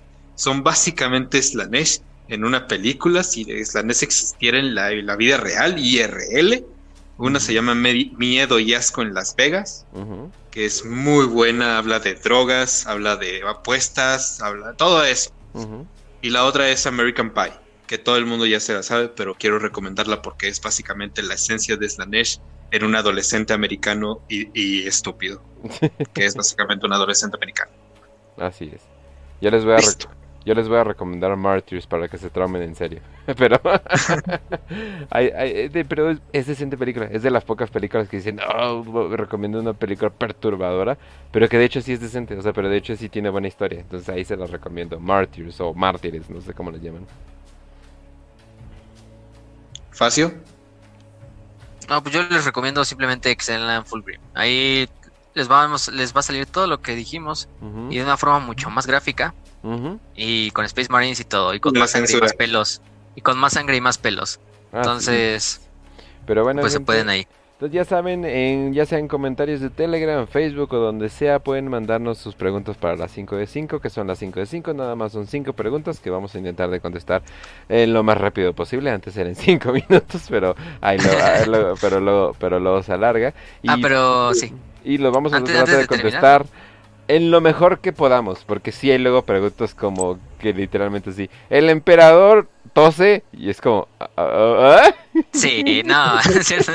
No puede, pero sí puede. Oye, ¿por qué estás diciendo que sí? Entonces eso pasa. Sí, exacto. No, y aparte, miren, encontré ahorita una, una frase que de hecho tiene algo muy cagado de Slanesh, que según la dice el santificador Levi. Mm, O sea, para que tú puedes decir que es Levi, ¿no? ujú, Si cambiamos la A y la E del lugar, pues básicamente estamos poniendo la B. ujú. Entonces, dices, em, personifica tu hambre, personifica tu, tu perversión y personifica tu deseo. El universo es, es nuestro para tomarlo. The universe is ours for the taking. Que también es uno de los lemas principales del caos. Mm. Santificador Levi del culto de la unión sagrada. El la- el Levi, sí. Ajá. Pero sí, nada más para, era para decir eso. ¿Qué nos está queriendo decir Games Workshop? Y bueno, pues ahora sí vamos con las 5 de 5. Que de hecho había unas muy buenas preguntas por ahí. Eh, pero la primera es de Rafael Oroz. Nos pregunta mucho, de hecho. Siempre hace muy buenas preguntas. Pero dice, ¿por qué los titanes clase emperador llevan catedrales de la eclesiarquía si son del mecánico? Y yo lo puedo responder, pues es que es básicamente, es un culto mixto. En realidad la catedral que llevan arriba es tanto una catedral para el culto al dios máquina como para la- el culto al dios emperador normal. Por lo general, arriba en la catedral va un eclesiarca, un sacerdote de la eclesiarquía, por ejemplo el caso de la novela de Hellrich. Es que ahí viene muy presente eso. El sacerdote que iba arriba del clase emperador, el, el Storm Herald, el heraldo de las tormentas, era de la eclesiarquía, aunque la iglesia era parte del mecánico. Y como tal, él también tenía algo de, de que sabía algo de doctrina del mecánico. Pero más que nada, como es también este sincretismo que existe en el imperio de que pues el mecánico y la Omnisaya es el dios emperador, no hay tanto problema. Entonces al final del día la catedral que llevan en la espalda, independientemente de si es del culto mecánico o del culto imperial, siempre va a llevar esta eclesiarquía. También va a llevar algunos servidores para letanías, por ejemplo estos clásicos querubines, o em, casi no llevan personal, por lo general solo llevan al sacerdote eclesiarca y puede llevar a veces a un tecno sacerdote que se encargue como, no sé, de darle mantenimiento a la parte de arriba. Pero es muy raro, casi siempre, siempre solo va el eclesiarca, el sacerdote. Y eh, pues sí, es, un- es un culto mixto, no es tanto si es del No, y mecánico. además o del- recordemos que el del- imperio le puede decir, oye, me haces un titán acá, pero con bien mamalón una iglesia en el fondo, y eso así de, bueno, bueno, ahí sale. O sea, también, obviamente puedes tú hacerlo con una intención y tú usarlo para otra. Pero sí, o sea, no es de que, o sea, porque puedes decir, ah, entonces, ¿por qué está santificado con cosas del emperador en las armas, ¿no? Las armaduras, eso así de, no, pues porque también saben a quién se lo están haciendo, ¿no? Sí, también. Exacto, y eso es básicamente porque llevan eso. Pero luego nos pregunta Ramón SG. Dice, ¿en 40 cua- para el ciudadano común o militante tiene alguna forma de entretenimiento? Como internet, memes o en qué se entretiene. El eh, eh, tengo entendido que el internet es usado puramente por, para método estratégico, o sea, para mandar información importante. Me imagino que la aristocracia puede usarlo para de vez en cuando así de, hey, mira la foto que le tomé a tal persona. La mayoría de los países la tecnología es increíblemente limitada, entonces eh, no. Pero sí hay eh, cier- ciertos entretenimientos como ver a las ratas en la calle pelear, no, no manches. no, pero sí. Bueno, también depende del planeta, ¿no? O Sí, sea, depende mucho. planetas, las ciudades colmena, por lo general, pues no se esperen que no haya un bar o bares. o, eh, a lo mejor em, tables ilegales donde puedan ir los ciudadanos imperiales. Es muy raro porque pues ya dijimos que están casi 20 horas trabajando en la fábrica, entonces lo último que piensan es ir a de verdad a ir al bar a tomar algo, más bien es irte a dormir a tu casa. No, y no se preocupen, lo- siempre, siempre pueden existir las drogas que te pueden hacer ir a un viaje tan extraño y extenso que termines pensando que, que nada existe y termines súper dopado. Por al menos unas 5 horas que tienes libre. No, y aparte también hay, ¿cómo se llama? Estos tipos de juegos. Por ejemplo, los juegos de cartas son muy comunes en el. Guardia Imperial para perder el tiempo. Ujú, Eh, el Regicide, que es como este tipo de ajedrez, que juega en el Imperio. El Regicidio es un juego muy tradicional que juega toda la gente, que es básicamente ajedrez espacial, pero con Space Marines y con así, madres así. Hasta tiene Eh, un juego para móviles. Ajá, de hecho tiene, y para computadora también lo puedes descargar. También, por ejemplo, está en las novelas de, Sa- de Saya hay un personaje que se llama Ferik Jürgen, que es uno de sus principales compañeros de Saya Faskane. Oh. Y Jürgen, Jürgen, de hecho, a veces tenía tiempo y cuando pues no estaban peleando, sacaba un tipo como de cartas que les dicen porno slates, o sea, como lámina, como pizarras pornográficas, ¿no? Que eran como entre una mezcla de imágenes porno, pero aparte teniendo una narración, o sea, básicamente una revista, ¿no? Un catálogo de Avon, ¿no? Bueno, tampoco, el catálogo de Avon espacial y lo sacaba pues Jürgen pues para perder el tiempo, ¿no? También para pues, también a veces hay que liberar liberarse Es que uno en el también, campo de batalla. pobrecito, le toca cargar siempre las maletas. sí. Sí. Pero eso sí, ese, ese- esos tipo porno slates también se dice que pues muchos guardias imperiales la tenían, mucha gente normal del imperio, pues como revistas, ¿no? sí, básicamente. Tampoco es que haya un internet, como dijo Kench, pues solo te lo utilizan para fines militares, ujú. las computadoras. Sí, o sea, me imagino que de vez en cuando alguien en aristocracia le hace un chiste a alguien en su mensaje, pero no es algo que se enfoque en ni nada por el estilo. O sea, no hay una red eh, conocida como, ah, sí, los memes. O sea, no. no. hay cosas más Dejémosle importantes. eso a los arlequines. Los Exacto. arlequines seguramente sí tienen memes. Sí, y bien mamalones. A ver, la siguiente pregunta le va a gustar mucho a, bueno, a Raz y de hecho la va a responder, que es la de Guillermo Gallardo, que, ¿qué creen? Sí. También es fans de los puños imperiales y de sus, y de los carmesís y de los templarios. Y dice, ¿creen que Rogal Dorn sigue vivo? Porque, ojo, solo encontraron su puño. Cuando Games Workshop deja las cosas en blanco, quiere decir que hay una esperanza. Es todo lo que te quiero decir, amigo. Muchísimas gracias por ayudarme a tener esa esperanza. Y quiero decirte que nunca dejes de pensar que los hijos de Dorn, toda la semilla de Dorn, nos acompaña siempre a nosotros, los servidores del emperador. Sí, Ah, huevo, yo sigue creo que vivo. No mames, A no, huevo pero que sí, sí. no mames, sí. No hemos visto cadáver, no hemos visto muerte Sí, heroica. hasta no huevo, ver está cadáver. Sí, no mames. Simplemente fue como los otros primarcas de, no, pues ya deja a mis hijos 10, años- 10, 10 milenios, a ver cómo se les arregla. Ujú. Eh, la siguiente es de Manuel Asensio Sares. Dice: ¿Quién creen que va a quién, ah, ¿En qué manos de qué primarca creen que va a morir Abaddon? O sí, ¿quién lo va a matar? Ay, yo, so- yo, so- yo quisiera que sea uno del caos. Quisiera que sea Lorgar. De verdad quiero que, que Lorgar mate "Pero a Abaddon. Ya. Sí. Urge. Yo, yo, yo personalmente creo que.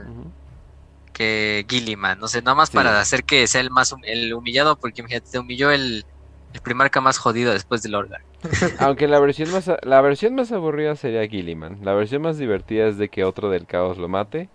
Y Ajá. una versión acá medio medio outdoor, medio medio rara, es que veamos un primarca literal que pensábamos que estaba muerto o que estaba literalmente muerto y llegue de la nada y ahora le chinga a tu madre Abaddon.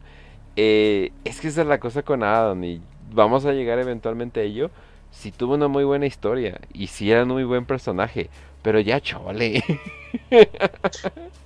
Ya, 10.000 años, puro pinche Abaddon. Es como, ah, él es como Horus. Es no, no es como Horus. ya, dejen de mentir. es así de, sí, sí era chido, sí era todo, pero no, no sé, no sé. Sería chido también que alguien de la Guardia Imperial, al- algún general, al- algún, algún Como capitán. Sarkar Creed, ¿no? Ándale. Creed que lo mate Ajá. a madras. sí, o sea, algo así estaría chido, pero su muerte ya se, ya se, ya se viene, ya se viene definitivamente. Sí.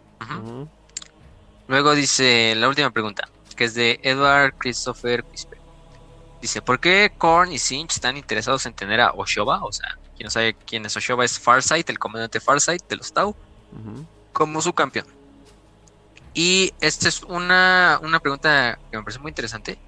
la mayoría de eso se describe en la novela de Phil Kelly, la de Farsight, Imperio de Mentiras, que básicamente es uniendo a los, uniendo a los Liptars de los Tau. Pero lo que se basa en esta idea de que Sinch y Korn están detrás de, de, de, de Oshoba es que ellos ven como al mismo tiempo de que los Tau son inmunes, eh, podemos decir inmunes de cierta manera al caos, que no es letal porque si los puedes matar obviamente. Y el caos podría en cualquier momento mandar todas sus fuerzas al Imperio Tau y lo destruyen en 10 días. Eh, cabe recalcar que Oshoba ha sido como, o Farsight ha sido como un tipo de variable que no se tenía en cuenta a la hora de los dioses del caos en su gran juego. Entonces de repente Farsight fuese como crack en la fachada de los Tau, que de repente acabó con todo el status quo que tenían los Tau en su imperio, así de nuestro imperio es perfecto, no hay problemas internos, no hay nada.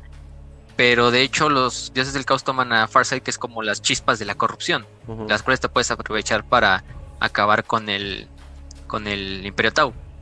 Y Korn principalmente porque Farsight quizás es el Tau más grande en batalla y es el único Tau que pelea cuerpo a cuerpo. Entonces, también lo quiere tener como un campeón para simplemente destruir el Imperio Tau desde dentro con Farsight, pero también Sinch, que es el que ya sabemos, todo lo planea y en realidad es el que el que más incluso te cuentan como este esta idea. Es por lo mismo de que Oshoba te representa el cambio dentro del Imperio Tau, ese cambio que en el Imperio Tau, el Imperio Tau era un imperio que nunca cambiaba, es un imperio completamente estancado. Y Farsight también representa esa chispa del cambio dentro del Imperio Tau, ¿no? Al separarse completamente Sí, del que, imperio, o sea, al decir, no, yo no voy a Tau- seguir a los etéreos. O sea, los Taos no es como si fueran Blanks o Hermanos del Silencio o algo por el estilo. O sea, o sea, sí tienen una influencia, solamente que no, en- no sabemos qué pedo. Aparte son tan poquitos que pues en realidad no sabemos qué clase de influencia tienen. Pero yo al Chile, o sea, si fuera un dios del caos, diría, ah, no mames, ese juguete es de edición única, yo lo quiero. A ver, piénsalo.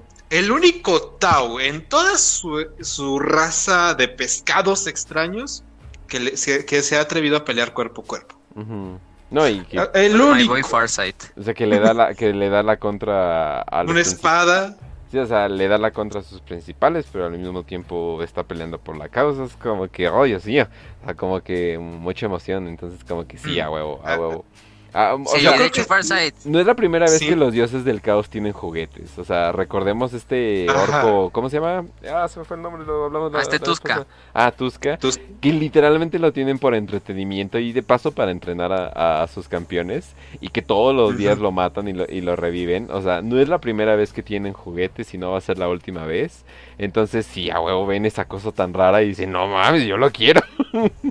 Además, piénsalo, o sea, te- ya te rechazaron como bastante tiempo con la espada del caos que tiene Oshoba. O sea, el vato literal agarró una espada del caos y no fue influenciado por el caos. Entonces, No, y aparte, mira, es que aparte Farsight es esos personajes que sí son muy buenos, la verdad. O sea, Farsight sí lo han escrito muy bien. Ujú. Farsight sí es esos que se salen completamente del molde cuando te piensas de los Tau.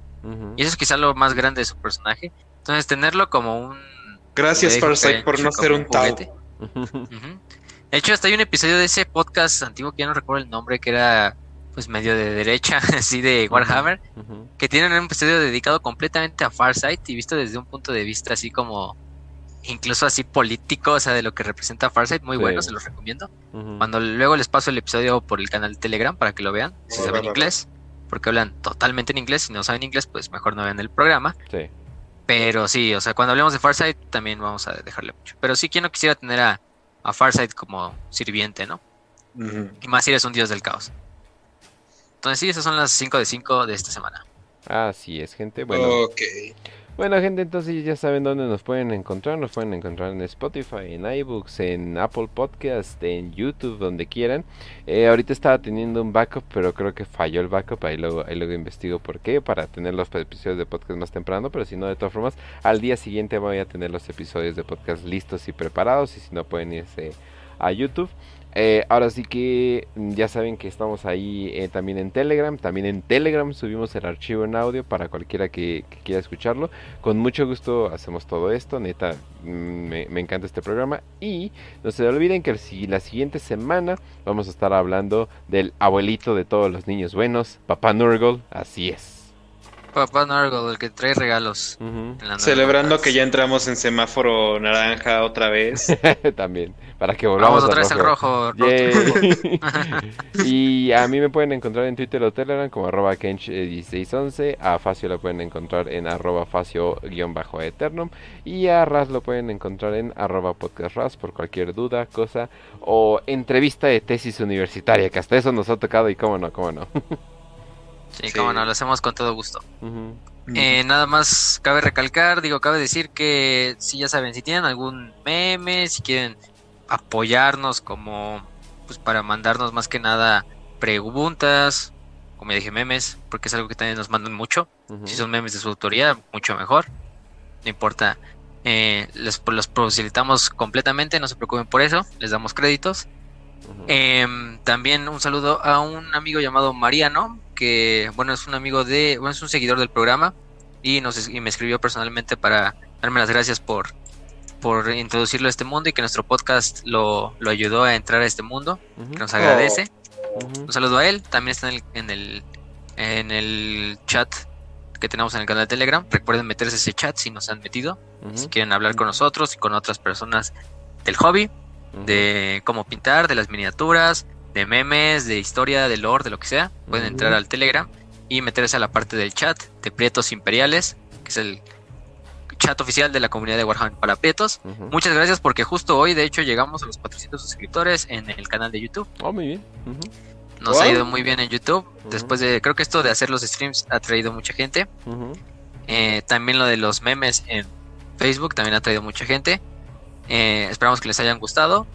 Eh, no nos pierdan la próxima semana porque vamos a hablar, como ya dijo Kench, de el abuelo de los niños, este Nurgle, nuestro papá Nurgle, nuestro adorado papá Nurgle y más en tiempos de pandemia. Como no podemos hacer un programa de, de Nurgle en tiempos de pandemia? Esto va a ser icónico. Y pues ya saben, nos pueden encontrar en Evox, en Spotify, en Apple Podcast, en Anchor, en todos esos podcasts chiquitos que nadie conoce, pero pues ahí están. Porque de hecho había gente que preguntaba que si lo subíamos a iBox o, a Spotify, y sí, sí lo subimos todos. Desde el primer capítulo búsquenos ahí, si aún no saben. A lo mejor es gente que todavía apenas llegó de YouTube, entonces piensan que solo lo subimos aquí, pero si quieren escucharlos en otros dos, incluso los pueden escuchar de forma directa en MP3 en el canal de Telegram. Ahí los también los subimos. Entonces, gente, sin nada más que decir, les deseamos salud y victoria y que en esta ocasión el príncipe del placer los acompañe. No, no, quítese el eso.